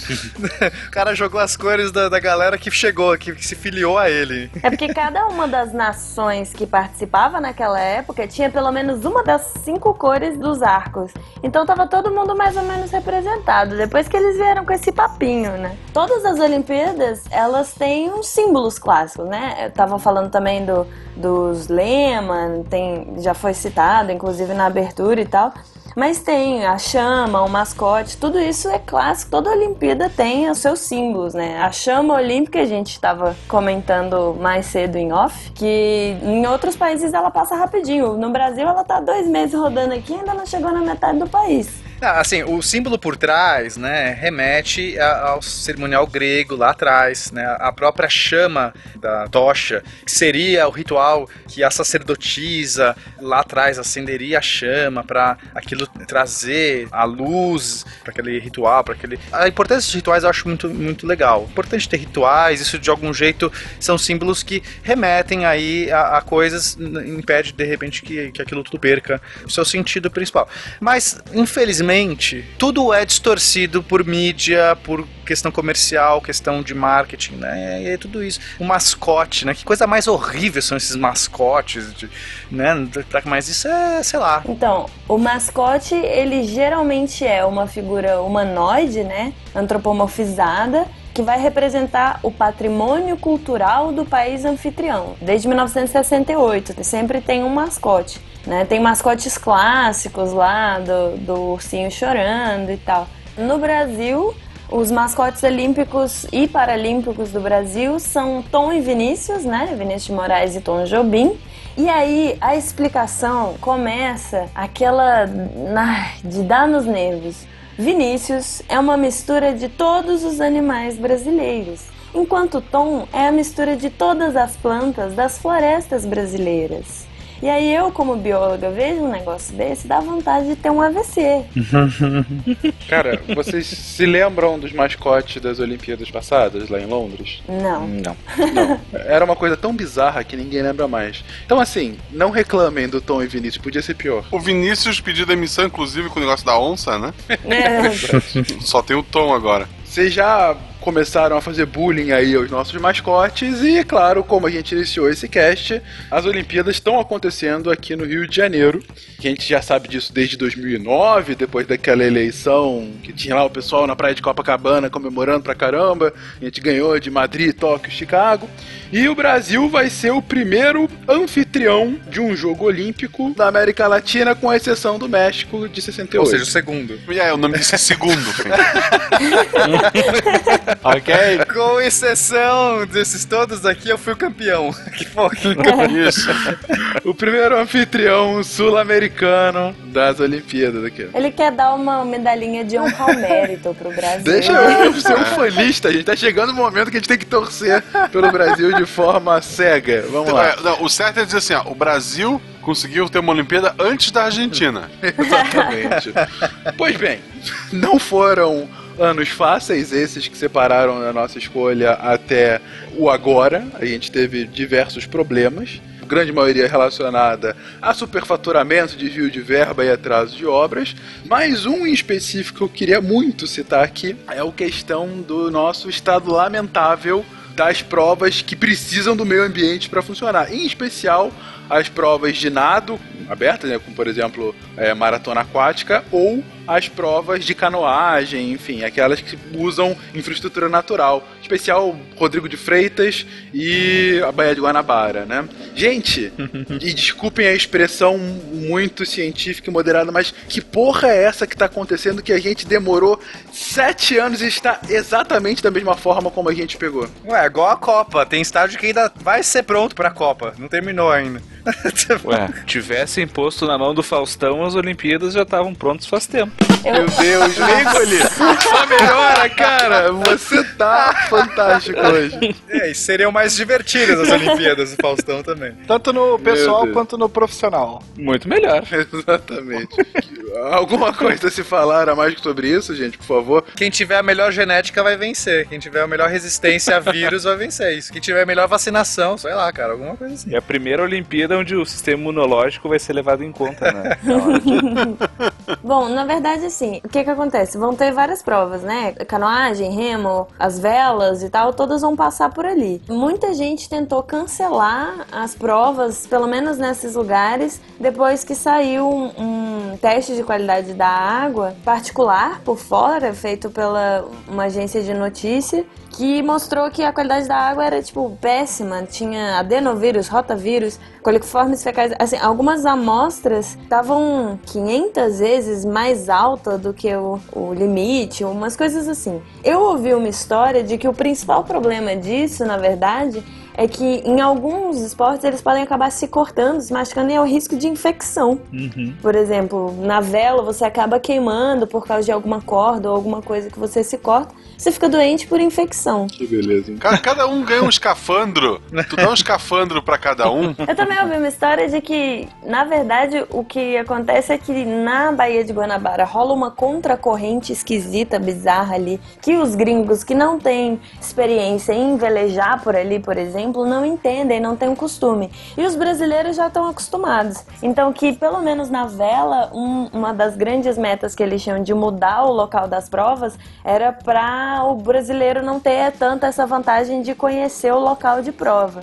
Mas assim, eu acho que nem os brasileiros estão muito afim de nadar no cocô, né? Gente, na boa, pra você que não conhece a Baía de Guanabara, Sério, é uma experiência ímpar da sua vida. É uma das maravilhas do Rio. A vela vai ser falando- convertida pra vela. Eles vão acender, saravá, mis enfim, pra quem sobrevive, porque do jeito que tá, sem condições. Não, é, é, ou é um horror. Se você chega no aeroporto do Rio, o cheiro daquilo é inacreditável. Ou se cara. você É tá no fundão também, gente, eu tava no fundão, Fundão? fui almoçar no RU, restaurante universitário do fundão. E você sai do prédio e é um cheiro de cocô. Putz, mas então, se eles forem fazer a prova de vela ali, vai pegar fogo no gás metano.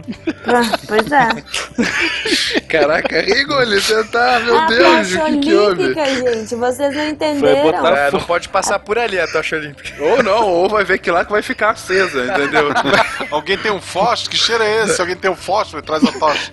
Exatamente. Vai ser a batalha da água negra ali. Vai matar o urubu. Imagina a vergonha dos gringos ali, todo mundo sentindo aquele cheiro. Fala, Ai, cara, que absurdo. Não, vergonha é você pensar que assim, o Brasil teve um programa, sei lá, 4 bilhões de dólares para expansão de infraestrutura e saneamento básico. Só com tratamento de resíduo, eles prometeram é, oito sistemas para filtrar os esgotos e tal, e um foi construído. O governador do Rio, tipo, aquele queridíssimo pezão, só falou com a maior tranquilidade do mundo: ah, pra Olimpíada não dá tempo de terminar a limpeza da Bahia. Sério, gente, a gente sabe disso desde 99. No céu, no mar, na terra, canta Brasil. Vocês vocês estão exagerando. No fim, o, a competitividade vence lá, o, o amor olímpico vence, o pessoal vai, vai ser tranquilo. Essa é a nossa forma, como nação, de mostrar a superioridade dos nossos guerreiros. Não tem sistema Claro. imune melhor do que o nosso, gente. Exatamente. Isso.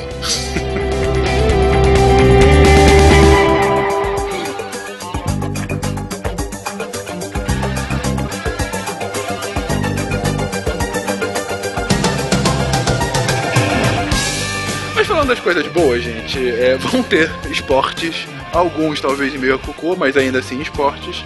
Como é que vai ser a divisão para esse ano de modalidades? O que, que vai acontecer agora no Rio nessas duas semanas? Tem os esportes que vão passar na Globo e os que não vão. Obrigado pela definição.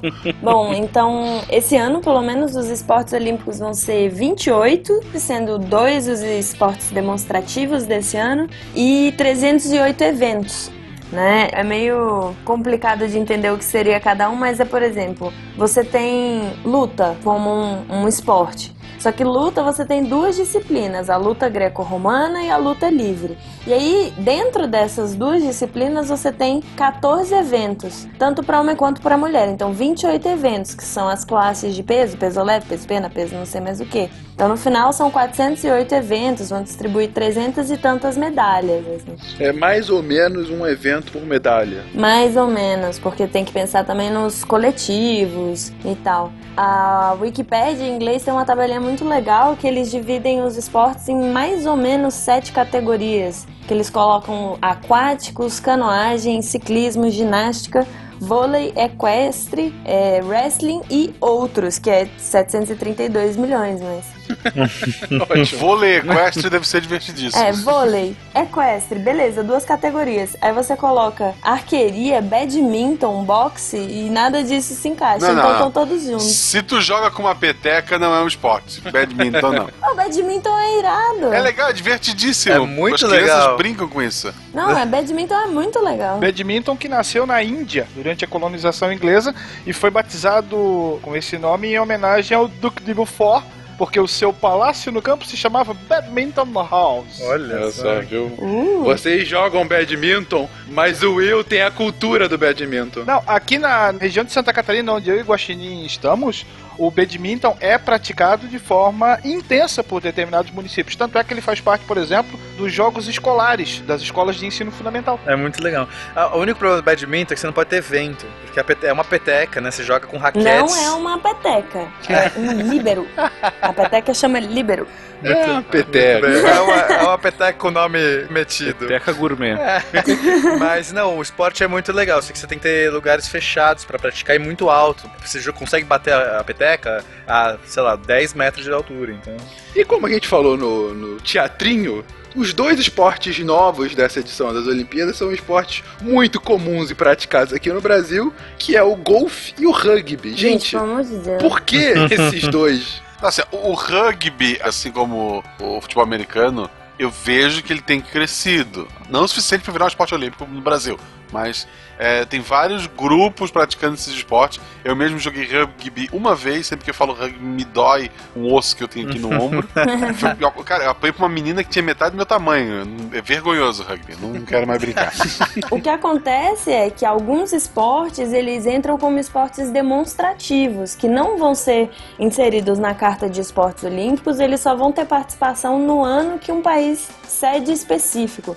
E o intuito desse esporte demonstrativo é promover um esporte local do país sede. Então eu tinha entendido errado. Eu achei que os demonstrativos era pra testar se eles podem ser no futuro incluídos Não. como esporte olímpico. Então não, eles nunca vão ser incluídos, é isso? Eles podem ser incluídos. Por exemplo, o rugby, ele já foi esporte olímpico da Carta Olímpica há 92 anos atrás. O golfe também, 112 anos atrás, ele era esporte olímpico. Por exemplo, o curling que vocês adoram era um esporte demonstrativo e foi incluído como esporte olímpico das Olimpíadas de Porque o curling é o xadrez do gelo. O curly era uma piada e eles incluíram no esporte. Guaxa, você está errado, Guaxa. O curling é emoção pura. O rugby eu nem digo, mas pra mim o, o golfe é uma piada que o povo tá querendo passar.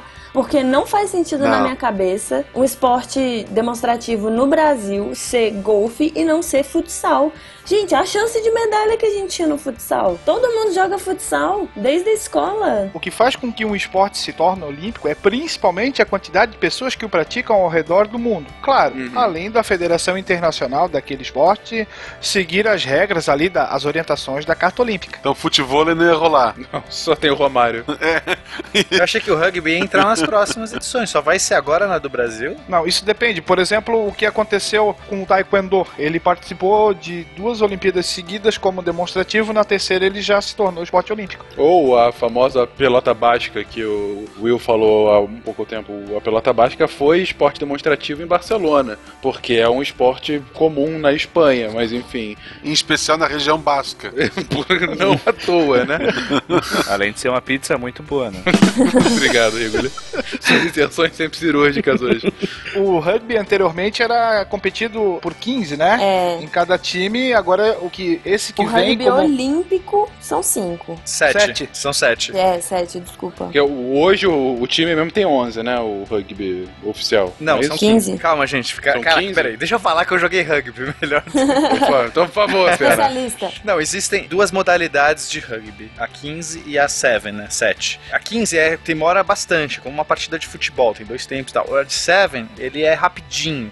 Se eu não me engano, são 20 minutos eh, a partida inteira. É bem rápido, porque até porque é um campo enorme de futebol para sete pessoas de cada lado e você corre o tempo todo. É insano, então realmente tem que ser curto. Então, é- esse é um dos motivos que eles colocaram o 7 e não o 15, porque o 7, além de ser muito mais democrático ao redor do mundo, né, muito mais praticado, ele também encaixaria melhor para você conseguir fazer o campeonato, entendeu? Senão você ia precisar de tal qual o futebol, um campeonato gigante e tudo mais. E é mais barato, né? Menos gente pra estar pagando ali. O- Mas eu tenho a impressão, gente, ó, me corrijam se estiver enganado, que o, o rugby ele entrou porque ele está num processo de ser incluído. Concordo. rugby sim. concordo. Nesse caso Sim, foi, rugby, sim. né, não, não que o Brasil seja tenha muitos praticantes de rugby, não é o esporte, né? Tá crescendo, tá crescendo. Não, tá crescendo bastante, inclusive eu joguei.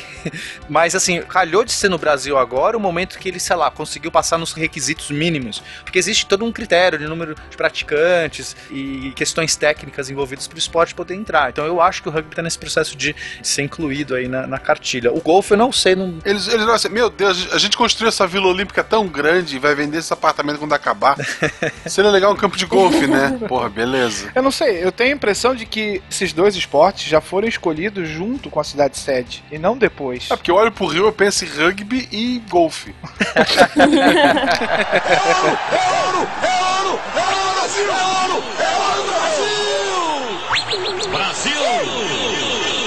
Ao longo de toda a história das Olimpíadas modernas, a gente teve já cinco eventos olímpicos cancelados: três de verão e dois de inverno. Em 16 por conta da Primeira Guerra Mundial e em 40 e 44 por conta da Segunda Guerra. Pois bem, a gente volta àquela lógica anterior de como a política influencia os Jogos Olímpicos e um pouquinho de vice-versa. Mas aí eu pergunto pra vocês, num evento cujo mote é justamente de trazer um momento de paz e do cessar guerra, não é paradoxal que o próprio esporte não tenha acontecido por conta não só da iminência, mas da guerra em si? Bom, na verdade você falou que era um momento de paz e tal, mas isso é como surgiu, não necessariamente foi assim durante o tempo. Mas o espírito trazido pelo Barão de Coubertin, a gente mesmo falou que era para celebrar justamente um momento de paz durante a Europa e para permanência dessa paz. Sim, foi como surgiu, foi o contexto que ele idealizou, mas tudo foi desvirtuado na vida, né?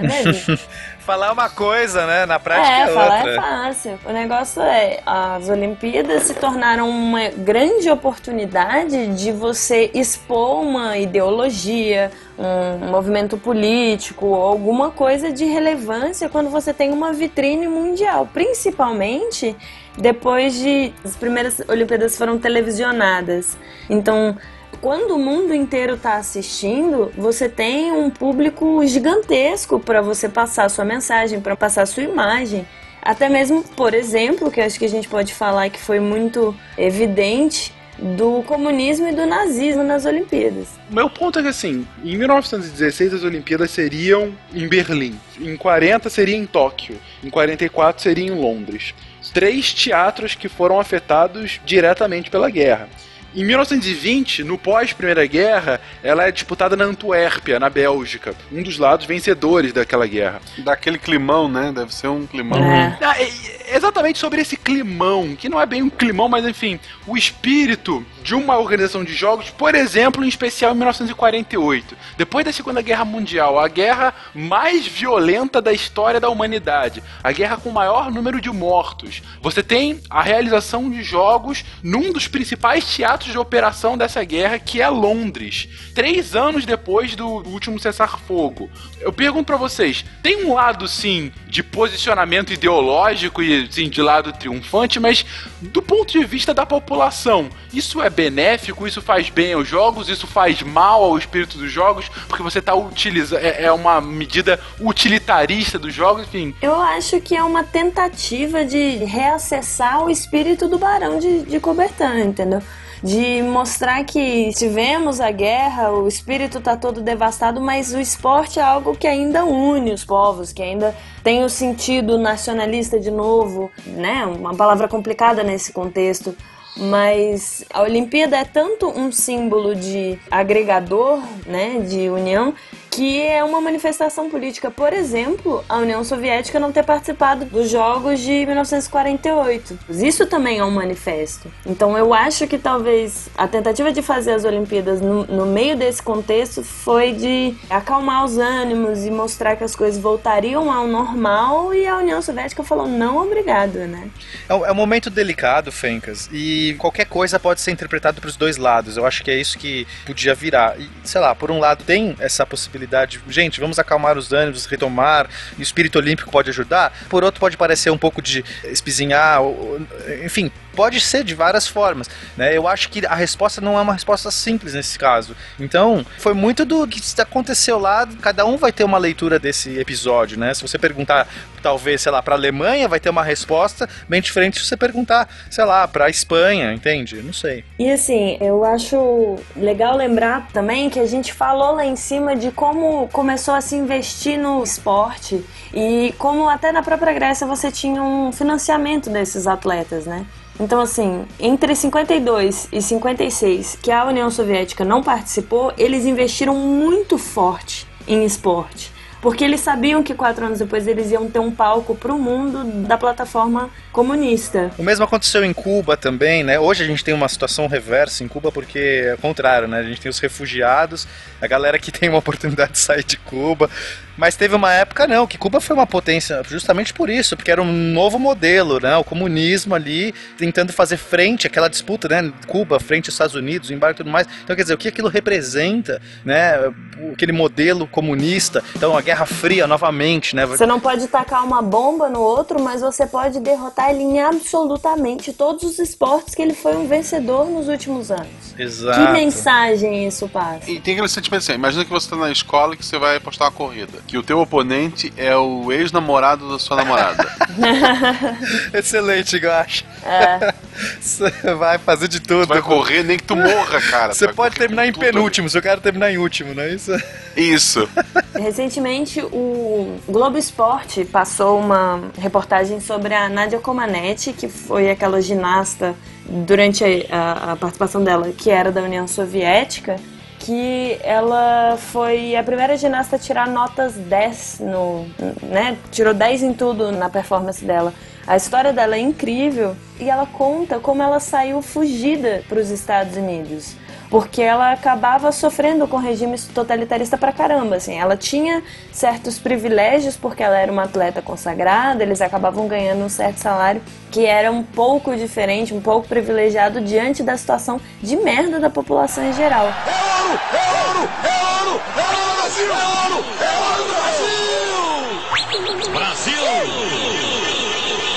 Uma outra questão ideológica, no ponto, na verdade, contra uma ideologia que era repudiada por boa parte do mundo, foi justamente o boicote que a África do Sul sofreu por quase 20 anos por conta do apartheid. E aí eu pergunto pra vocês, teria o espírito olímpico, essa entidade que está permeando toda essa discussão durante esse cast, uma força eh, de impor de fato uma agenda? Porque no final das contas, ainda que pessoalmente eu seja absolutamente contrário ao que apregou o regime do apartheid, você tem toda uma questão de soberania que estava sendo bem explícita aí. Era o mundo falando, olha, isso eu não aceito, mas era a soberania da África do Sul e poderia fazer. Vocês acham que você tem esse potencial, como foi feito? Ele poderia fazer, por exemplo, de novo para algum outro tipo de regime o qual ele se opusesse? Sim, primeiro eu acho que o apartheid todo merece um cast único pra gente estar discutindo. Uhum. É, mas segundo, assim, eu acho que hoje já não, não seria tão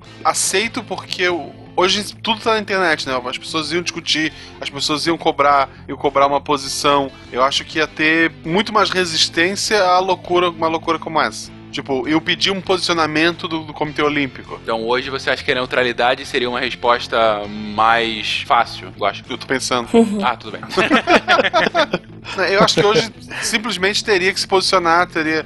Não, não é assim, ou, ou é igual pra todo mundo, não, não vai rolar. Não, eu pergunto pelo seguinte: nesse momento a gente tem alguns, e aí muitas aspas aí, alguns párias do mundo mais desenvolvido que continuam participando sem boicote algum por parte do COI. Você tem, por exemplo, a Coreia do Norte, você tem alguma parte na Arábia Saudita, você tem a Síria, né? Você tem até esgarçando aqui uma Venezuela. Então, assim, você tem países que são de alguma forma rechaçados por quem acaba controlando muito esse COI, só que isso não é replicado hoje em dia. E a minha pergunta é: vocês conseguem ver isso novamente daqui a pouco? Ou foi uma questão única e já foi passada? Uma questão bem pontual? Eu vejo assim, hoje a ONU tem dificuldades em conseguir impor direitos humanos para esse tipo de país. Eu não sei o quanto a pressão de um comitê olímpico pode realmente fazer diferença. A não ser que sejam países que o expediente olímpico seja importante. Mas esses países como Coreia do Norte, Arábia Saudita, eu, eu duvido, sabe, que para eles vai servir de alguma coisa. Ah, não vão participar? Tá bom, não vão participar, então tá bom. É, sabe, eu não sei. A gente monta o nosso, a nossa Olimpíada aqui interna. Aí ganha o ditador, ganha todos. A União Soviética fez isso. Ela criou o próprio jogo dela. criou o jogo dela. União Soviética é diferente, porque o próprio as Olimpíadas serviram muito, né, justamente para essa grande vitrine que a Bárbara falou. Então, a minha sensação é que depende muito do caso, essa pressão pode ser válida ou não. Mas não seria uma forma, por exemplo, muito poucas pessoas estão interessadas nesse tipo de conflito.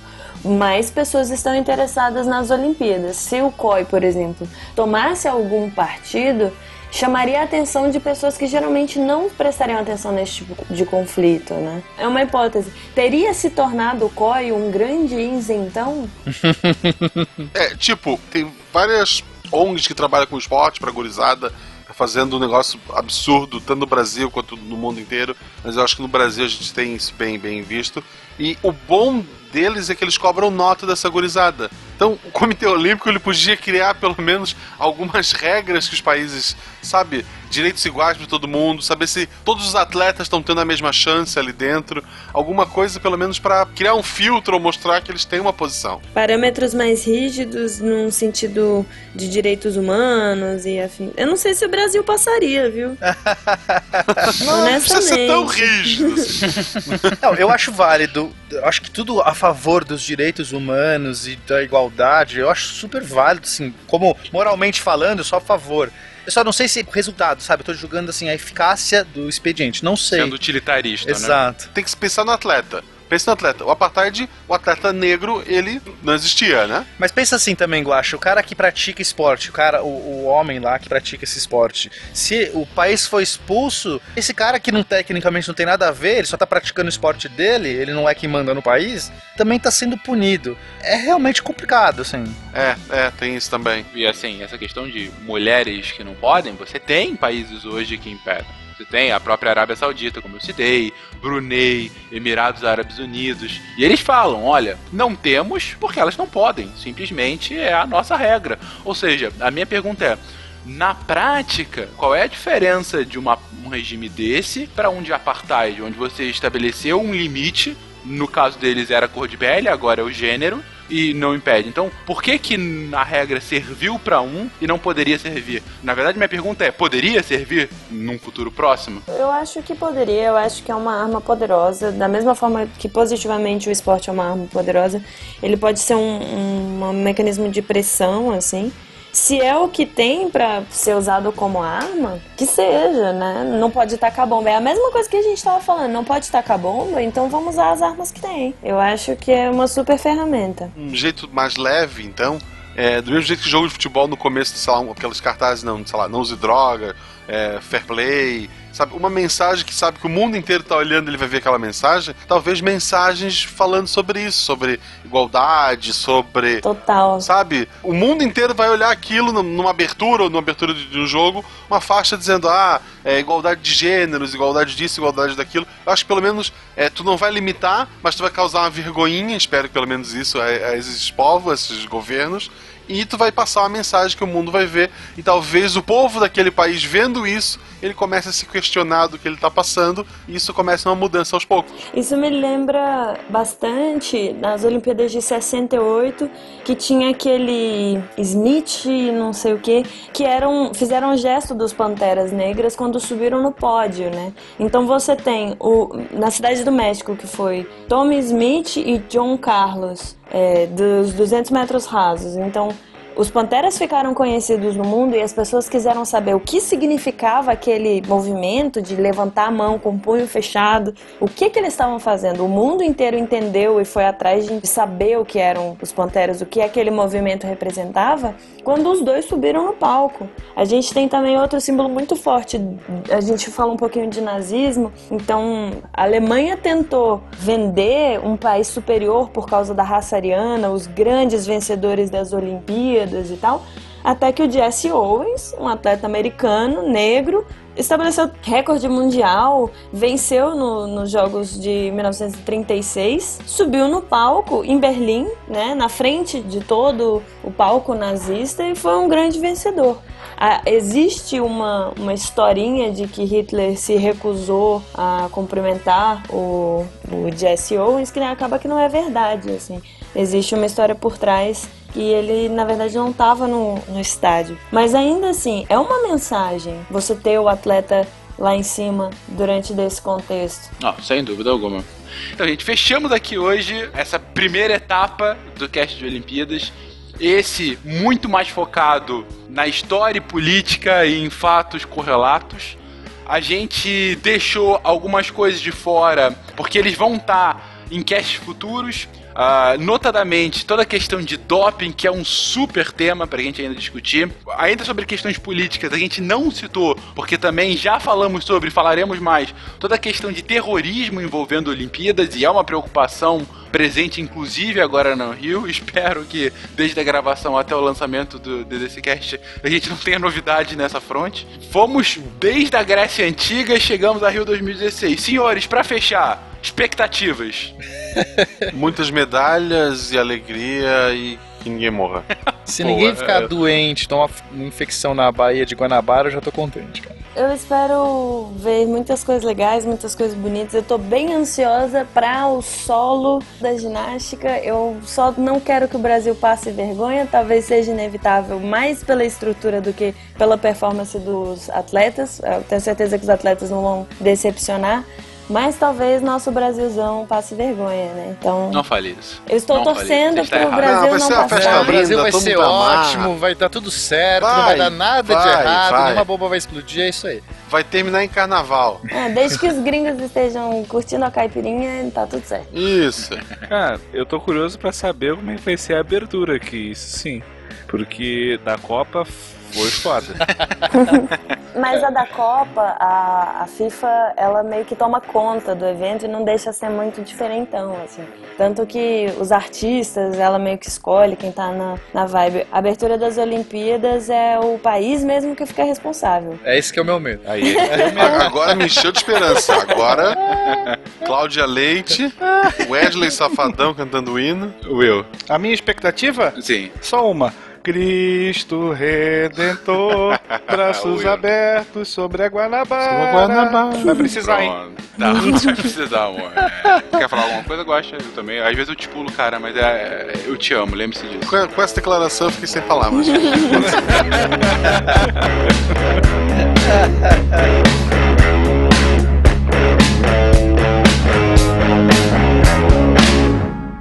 Foi lá no SciCast e tudo começou. Me vesti de Elsa, pois tu comentou. Eu ainda não entendo porque ele topou. Vamos ouvir, Tarico. Mostra que é divulgação científica pra essa rapaziada, DJ.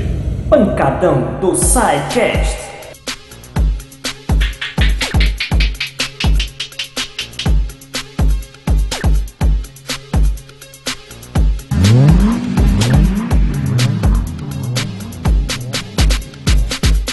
Eu não tiro da cabeça aquela tiara. A gente se vestiu, ficou uma graça.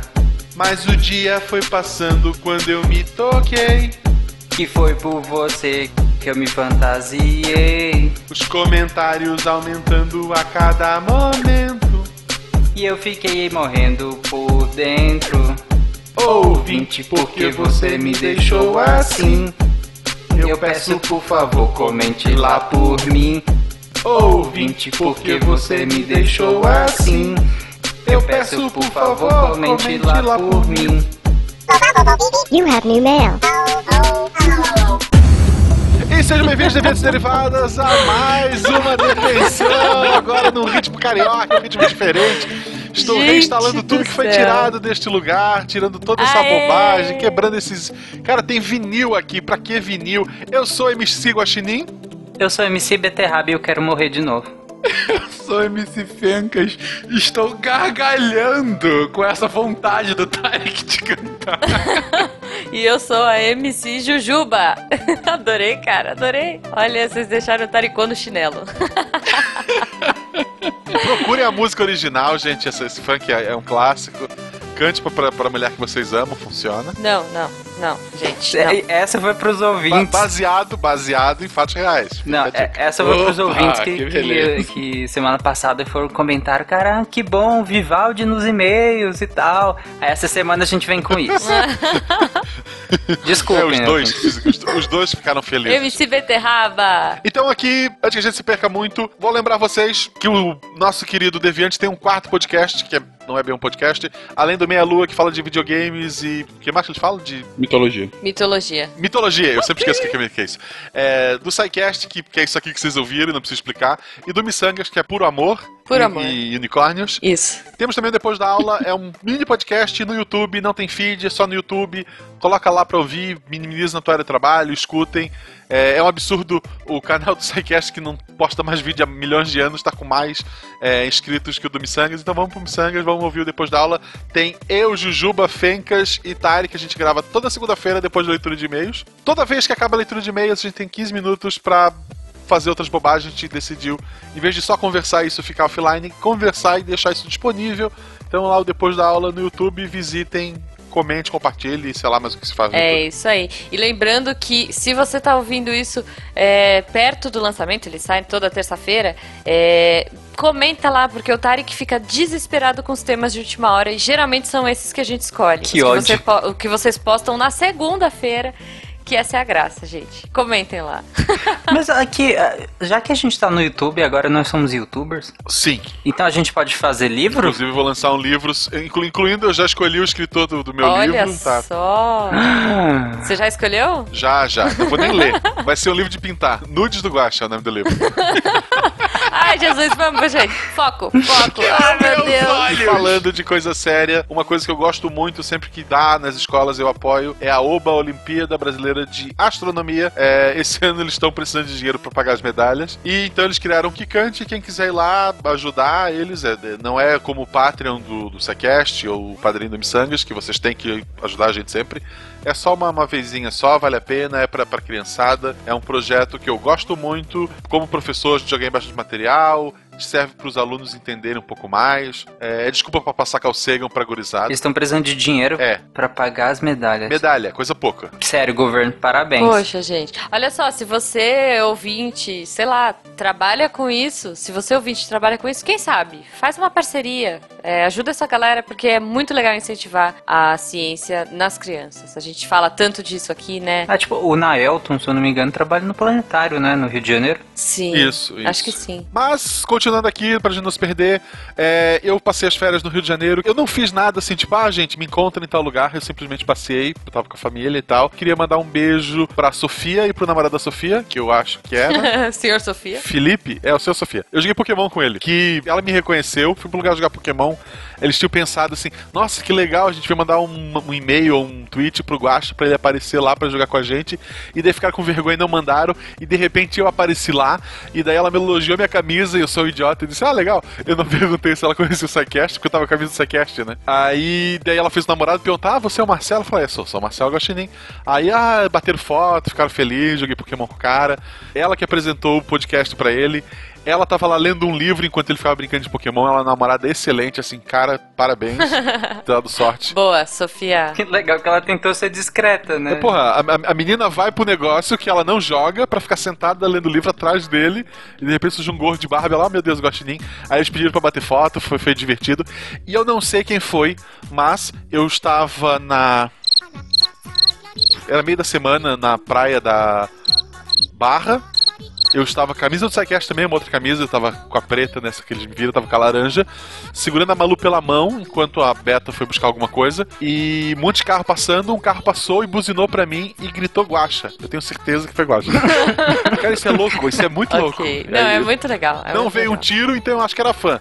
Então, cara, manda um e-mail, manda uma coisa, eu quero saber quem foi você, seu maluco. Boa! E a foto do Guaxa com a Sofia e o Sr. Sofia estarão aí no Instagram, né, Guaxa? É verdade, é verdade. Tem a foto que eles bateram, tem a foto que eu bati. Infelizmente, depois que eles vieram, eles quiseram conversar mais, mas eu já tinha chamado o Uber. O Uber, maravilhoso, gente. o Negócio de outro mundo. Mas é isso. Gente, pra gente não se perder, a gente já tá se perdendo, mas vamos lá, caixa postal do SciCast. Tarik. Eu. Cri, cri, cri. Cri. Sim, Tarek, quem quiser mandar carta pra gente, cartinha de foguete, cartinha de, sei lá, qualquer coisa, como, como faz, Tarek? Ah, sim, cara. Quem quiser mandar cartinha, manda pra Caixa Postal 466 CEP 89801974. Volte se não entendeu, porque é problema seu. Chapecó, Santa Catarina. Um amor, sempre um amor. Boa! E aí a gente lança o desafio, se a gente chegar a sei lá quantas mil cartinhas, o Tarek vai na Campus Party do ano que vem vestido de Xuxa! ah, tá, tá bom. nunca mais eu sei. É, eu tô desafio. Achando que não vai acontecer, nunca mais. Pois eu fiz é, um desafio pro Fencas e ele arregou, que fique registrado. Não arreguei nada, não arreguei. Eu falei assim, Arregou. deixemos para o episódio. O Fencas arregou, arregou. A Juba tá falando, mas foi ela que deu a ideia de deixar pra depois, né? Não, não, Mas não, não. A gente vai fazer desafios aqui, galera, mas a gente vai deixar isso passar um A pouquinho. Jujuba é minha sócia, eu não posso criticar. É, por enquanto não, né? Vamos esperar isso dar uma esfriada. vou- Enquanto isso, vocês vão dando dicas. Isso, vamos deixar. Vocês ainda estão aí no Exatamente. calor do Taricô, né? calor. Depois a gente. Ah, sugiram aí também, pô. Sugiram aí. O que, que é, vocês dão acham? dicas de, de- de que vergonha que vocês querem que eles passem. Desafios pra gente. Quem sou eu para ofuscar o Esse que é, o- é a grande dúvida. Não, não dá pra fazer Ah, nada. mas a gente, a gente vai se superar, cara. Quando a gente acha que a gente Nos chegou no limite. é. Nos comentários. Nos comentários da semana passada a gente chegou a 70 comentários, não valendo nada, então vocês são os lindos. No original chegou a, a milhões de comentários, já passou de 200, né? Já, Sim. passou. Passou. É. Mas se você quer ver a foto pagando a, a aposta, Ah, não chega. tem no Instagram, mas lá tá, ele tá cortado, né? Tipo, pra caber eu e o Tarik numa foto, tem, tiveram que cortar muita coisa dos dois. Mais de mim que do Tarik. Mas tem a foto original no post do episódio da onça. episódio 146. Ai, É, não, não, queria o número.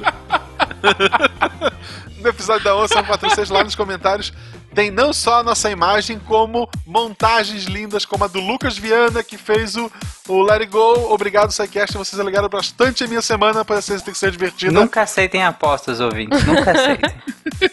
Eu tive que pagar porque um Lannister sempre paga suas dívidas. E ele colocou Vocês Alegram Minha Semana e uma foto do Tarek, assim, muito triste, com um fundo de neve e Tarikou escrito. Ficou lindo, lindo, Bom, lindo. bom, ficou excelente, cara. Olha, E uma cara de parabéns, felicidade. parabéns pela montagem. É, você manda muito bem, muito bem. É, só não tem o que O, fazer. Ver, né? assim, o Werther também foi outra pessoa que ficou botando um monte de pilha, mas a gente tem a foto do Werther bebendo cerveja de cabeça pra baixo, Não, pode mas aparecer. isso, isso aí já, já. Isso é básico. A gente vai pensar numa boa pro Já é domínio público. A gente vai pensar numa boa e sabe o que é mais engraçado? Ele vai topar, porque ele, Ele também topa, é rei da zoeira, gente. ele Ele, é o deus do Wi-Fi. Isso. Não, vamos pensar, vamos pensar em alguma coisa do deus do Wi-Fi. Mas vamos lá, próximo comentário aqui. Olha só, eh, Tarek, eu peguei um comentário pra você responder, tá?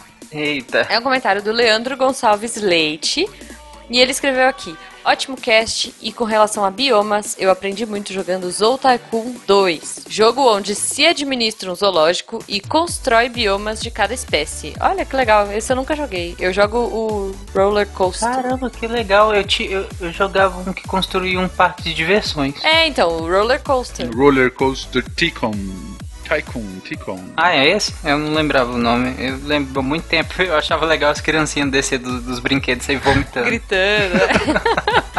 Era muito bom. Eu, eu, eu, eu posso criar só cobras desse zoológico e brincar de Christian? Acho que pode. Inclusive, sei lá, você pode chamar Christian. Senhor, senhor Christian. Você cria o RH, que é onde ele mora. E se entrar uma perereca lá? Ê, Laia, vamos lá. A meta é ter uma anaconda. Eita. Falar nisso, um parabéns pro Christian que entregou o doutorado, a dissertação, a tese de doutorado dele na semana passada. Tava todo feliz mostrando, vai defender daqui a pouco, né? Parabéns, Aê, Christian. é isso aí. Parabéns, Cris. A gente espera que você passe logo e volte a trabalhar com cobras. Sei lá. De- de- de- deixa eu ficar quieta que vai ficar ruim essa frase. E sobre beterrabas, desde criança ouço que beterraba afina o sangue. Queria pedir pro Tarek falar se é um mito ou verdade. E aí, Tarek? Beterraba fina o sangue. É, Não, primeiro, o que que é afinar o sangue? Sei lá. Tipo, diminuir a viscosidade mesmo? Não sei, deve ser, né? Tipo, você toma. É você tá esse? com sangue. Se for, Ah, sei lá, você tá não, com não sangue entupido, porque você comeu muita gordura. Tá com sangue você- entupido. ok. Olha só, você tipo, comeu um tipo. vampiro, um vampiro, um- olha só, um vampiro que tem os dentes muito pequenos. Hum. Ele vai precisar de vítimas que comam bastante beterraba, é isso? Meu Deus, Não, não, mas o dente não, não, tem não. nada a ver com isso. Gente, isso aqui tá virando DDA. Tem, o dente tem um furinho, é Sim, tipo o dente canudo, não tem- é? é, tipo, o- tipo furo inoculador. Não, não, não, olha só, eu acho que eu entendi a pergunta dele. Olha só. É, afinal, o sangue, porque assim, você come muita gordura. Aí, seu sangue, tipo, sei lá, entope as suas artérias. Se você come beterraba, ele afina o sangue e ela passa melhor pelas Não, artérias mas peraí, e você... peraí, peraí, peraí. Não? peraí. A questão da gordura, quando se acumula no sangue, daí que, que a gente chama de fo- forma placas de ateroma, é, não é bem, não é a mesma coisa de, de aumento da viscosidade sanguínea. Às vezes, por exemplo, quando você sofre desidratação, seu sangue fica bem mais viscoso, porque você perde líquido do seu corpo, né? E claro, do sangue também. Mas não, beterraba não afina o sangue, entre aspas, não. Hemácia é que come beterraba. A que não come beterraba é a Edura. Ai, não, gente, do céu só tá piorando. Bom, Próximo então, comentário. Leandro, Leandro, não afina o sangue. É, o que afina o sangue é remédio, né? Medicamentos Isso, afinam o e não sangue. serve pra nada. Nada. É uma raiz. Pra que, que você afina o sangue? Não é, gente, afinar é estranho, mas tem remédio sim que promove a, a diminuição da viscosidade sanguínea, justamente porque o aumento da viscosidade é, pode causar, por exemplo, trombose. Ah, entendi. É raiz. A única raiz que importa é a, mari- a mandioca pra fazer farinha e comer com feijão. Tá bom, ok. Não, beterrabas são Próximo. gostosos, coma por isso. Próximo! Senão eles vão começar a brigar. Fencas, eles vão começar a brigar, vai. Próximo comentário de Maurício Fedato. Mais um excelente cast. Confesso que no começo não era muito fã dos teatrinhos, mas Nem vocês eu. evoluíram absurdamente. Os teatros já são partes do que eu espero nos episódios de sexta-feira. Obrigado. Obrigado. Eu Obrigado. também não era não, ouvinte. Ele morre, ele morria em todos, cara. É, o Tarek continua não sendo. Aham. O dia amanhã tu morre, Tatarik. Pô, eu ganhei semana passada. Sobre o tema, sempre tive curiosidade em saber como são feitas as estimativas. Achei que chegariam a esse ponto, mas não chegaram. Imagino que haja algum método comparativo com outras regiões, outros estudos e efetividade na descoberta de novas espécies. Eu Estima... já sabia que você. Diga. É, não, estimati... estimativa, estimativa é feita assim. Tu olha e fala. Hum, acho que é isso. Não.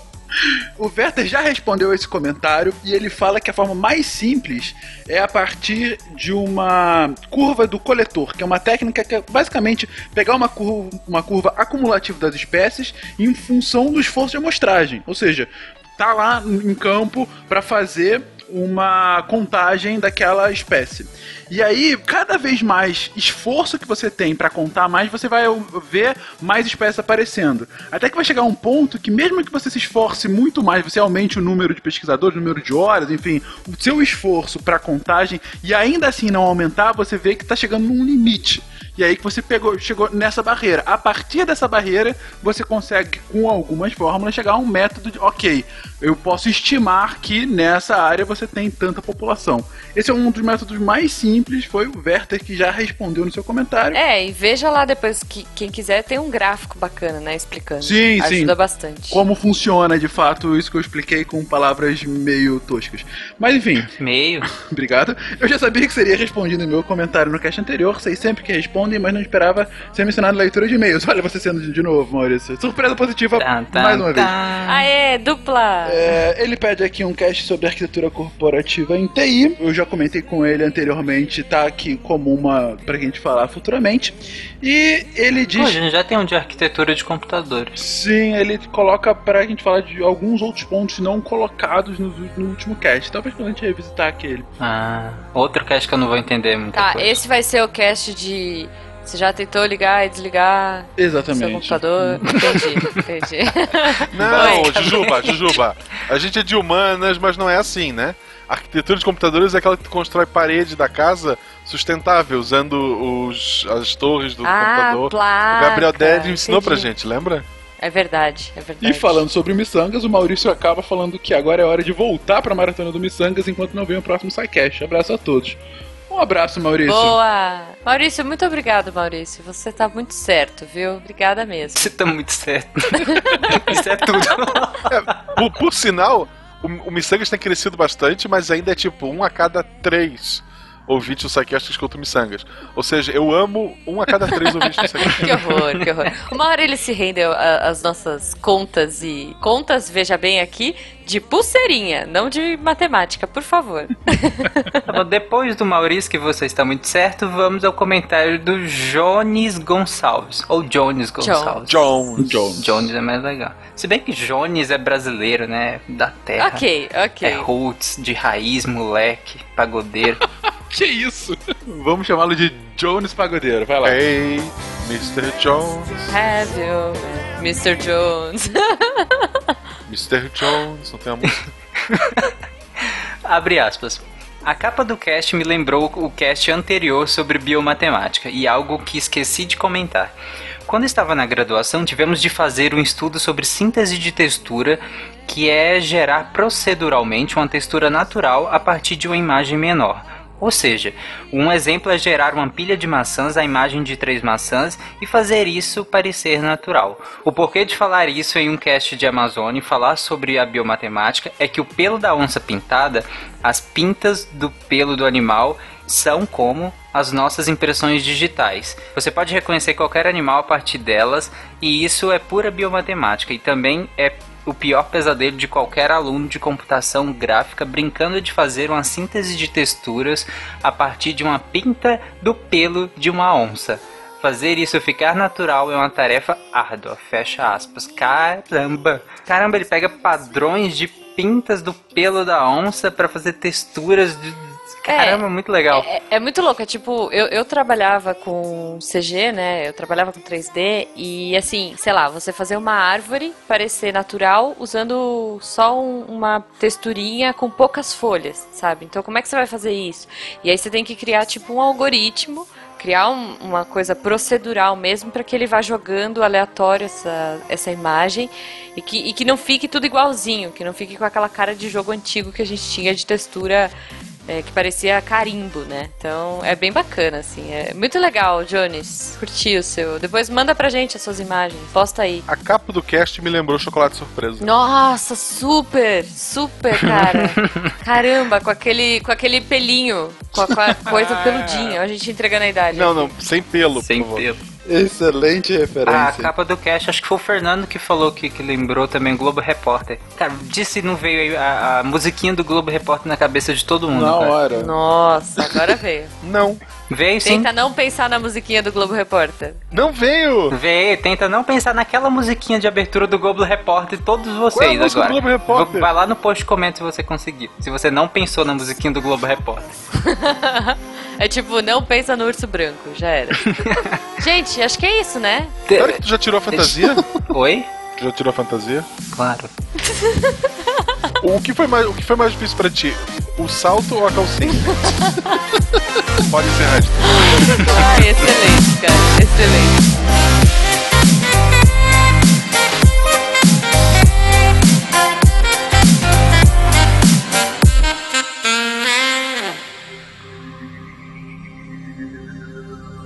Se a ciência não for divertida, tem alguma coisa errada. Tem que ser divertida. A coisa mais divertida que tem é a ciência.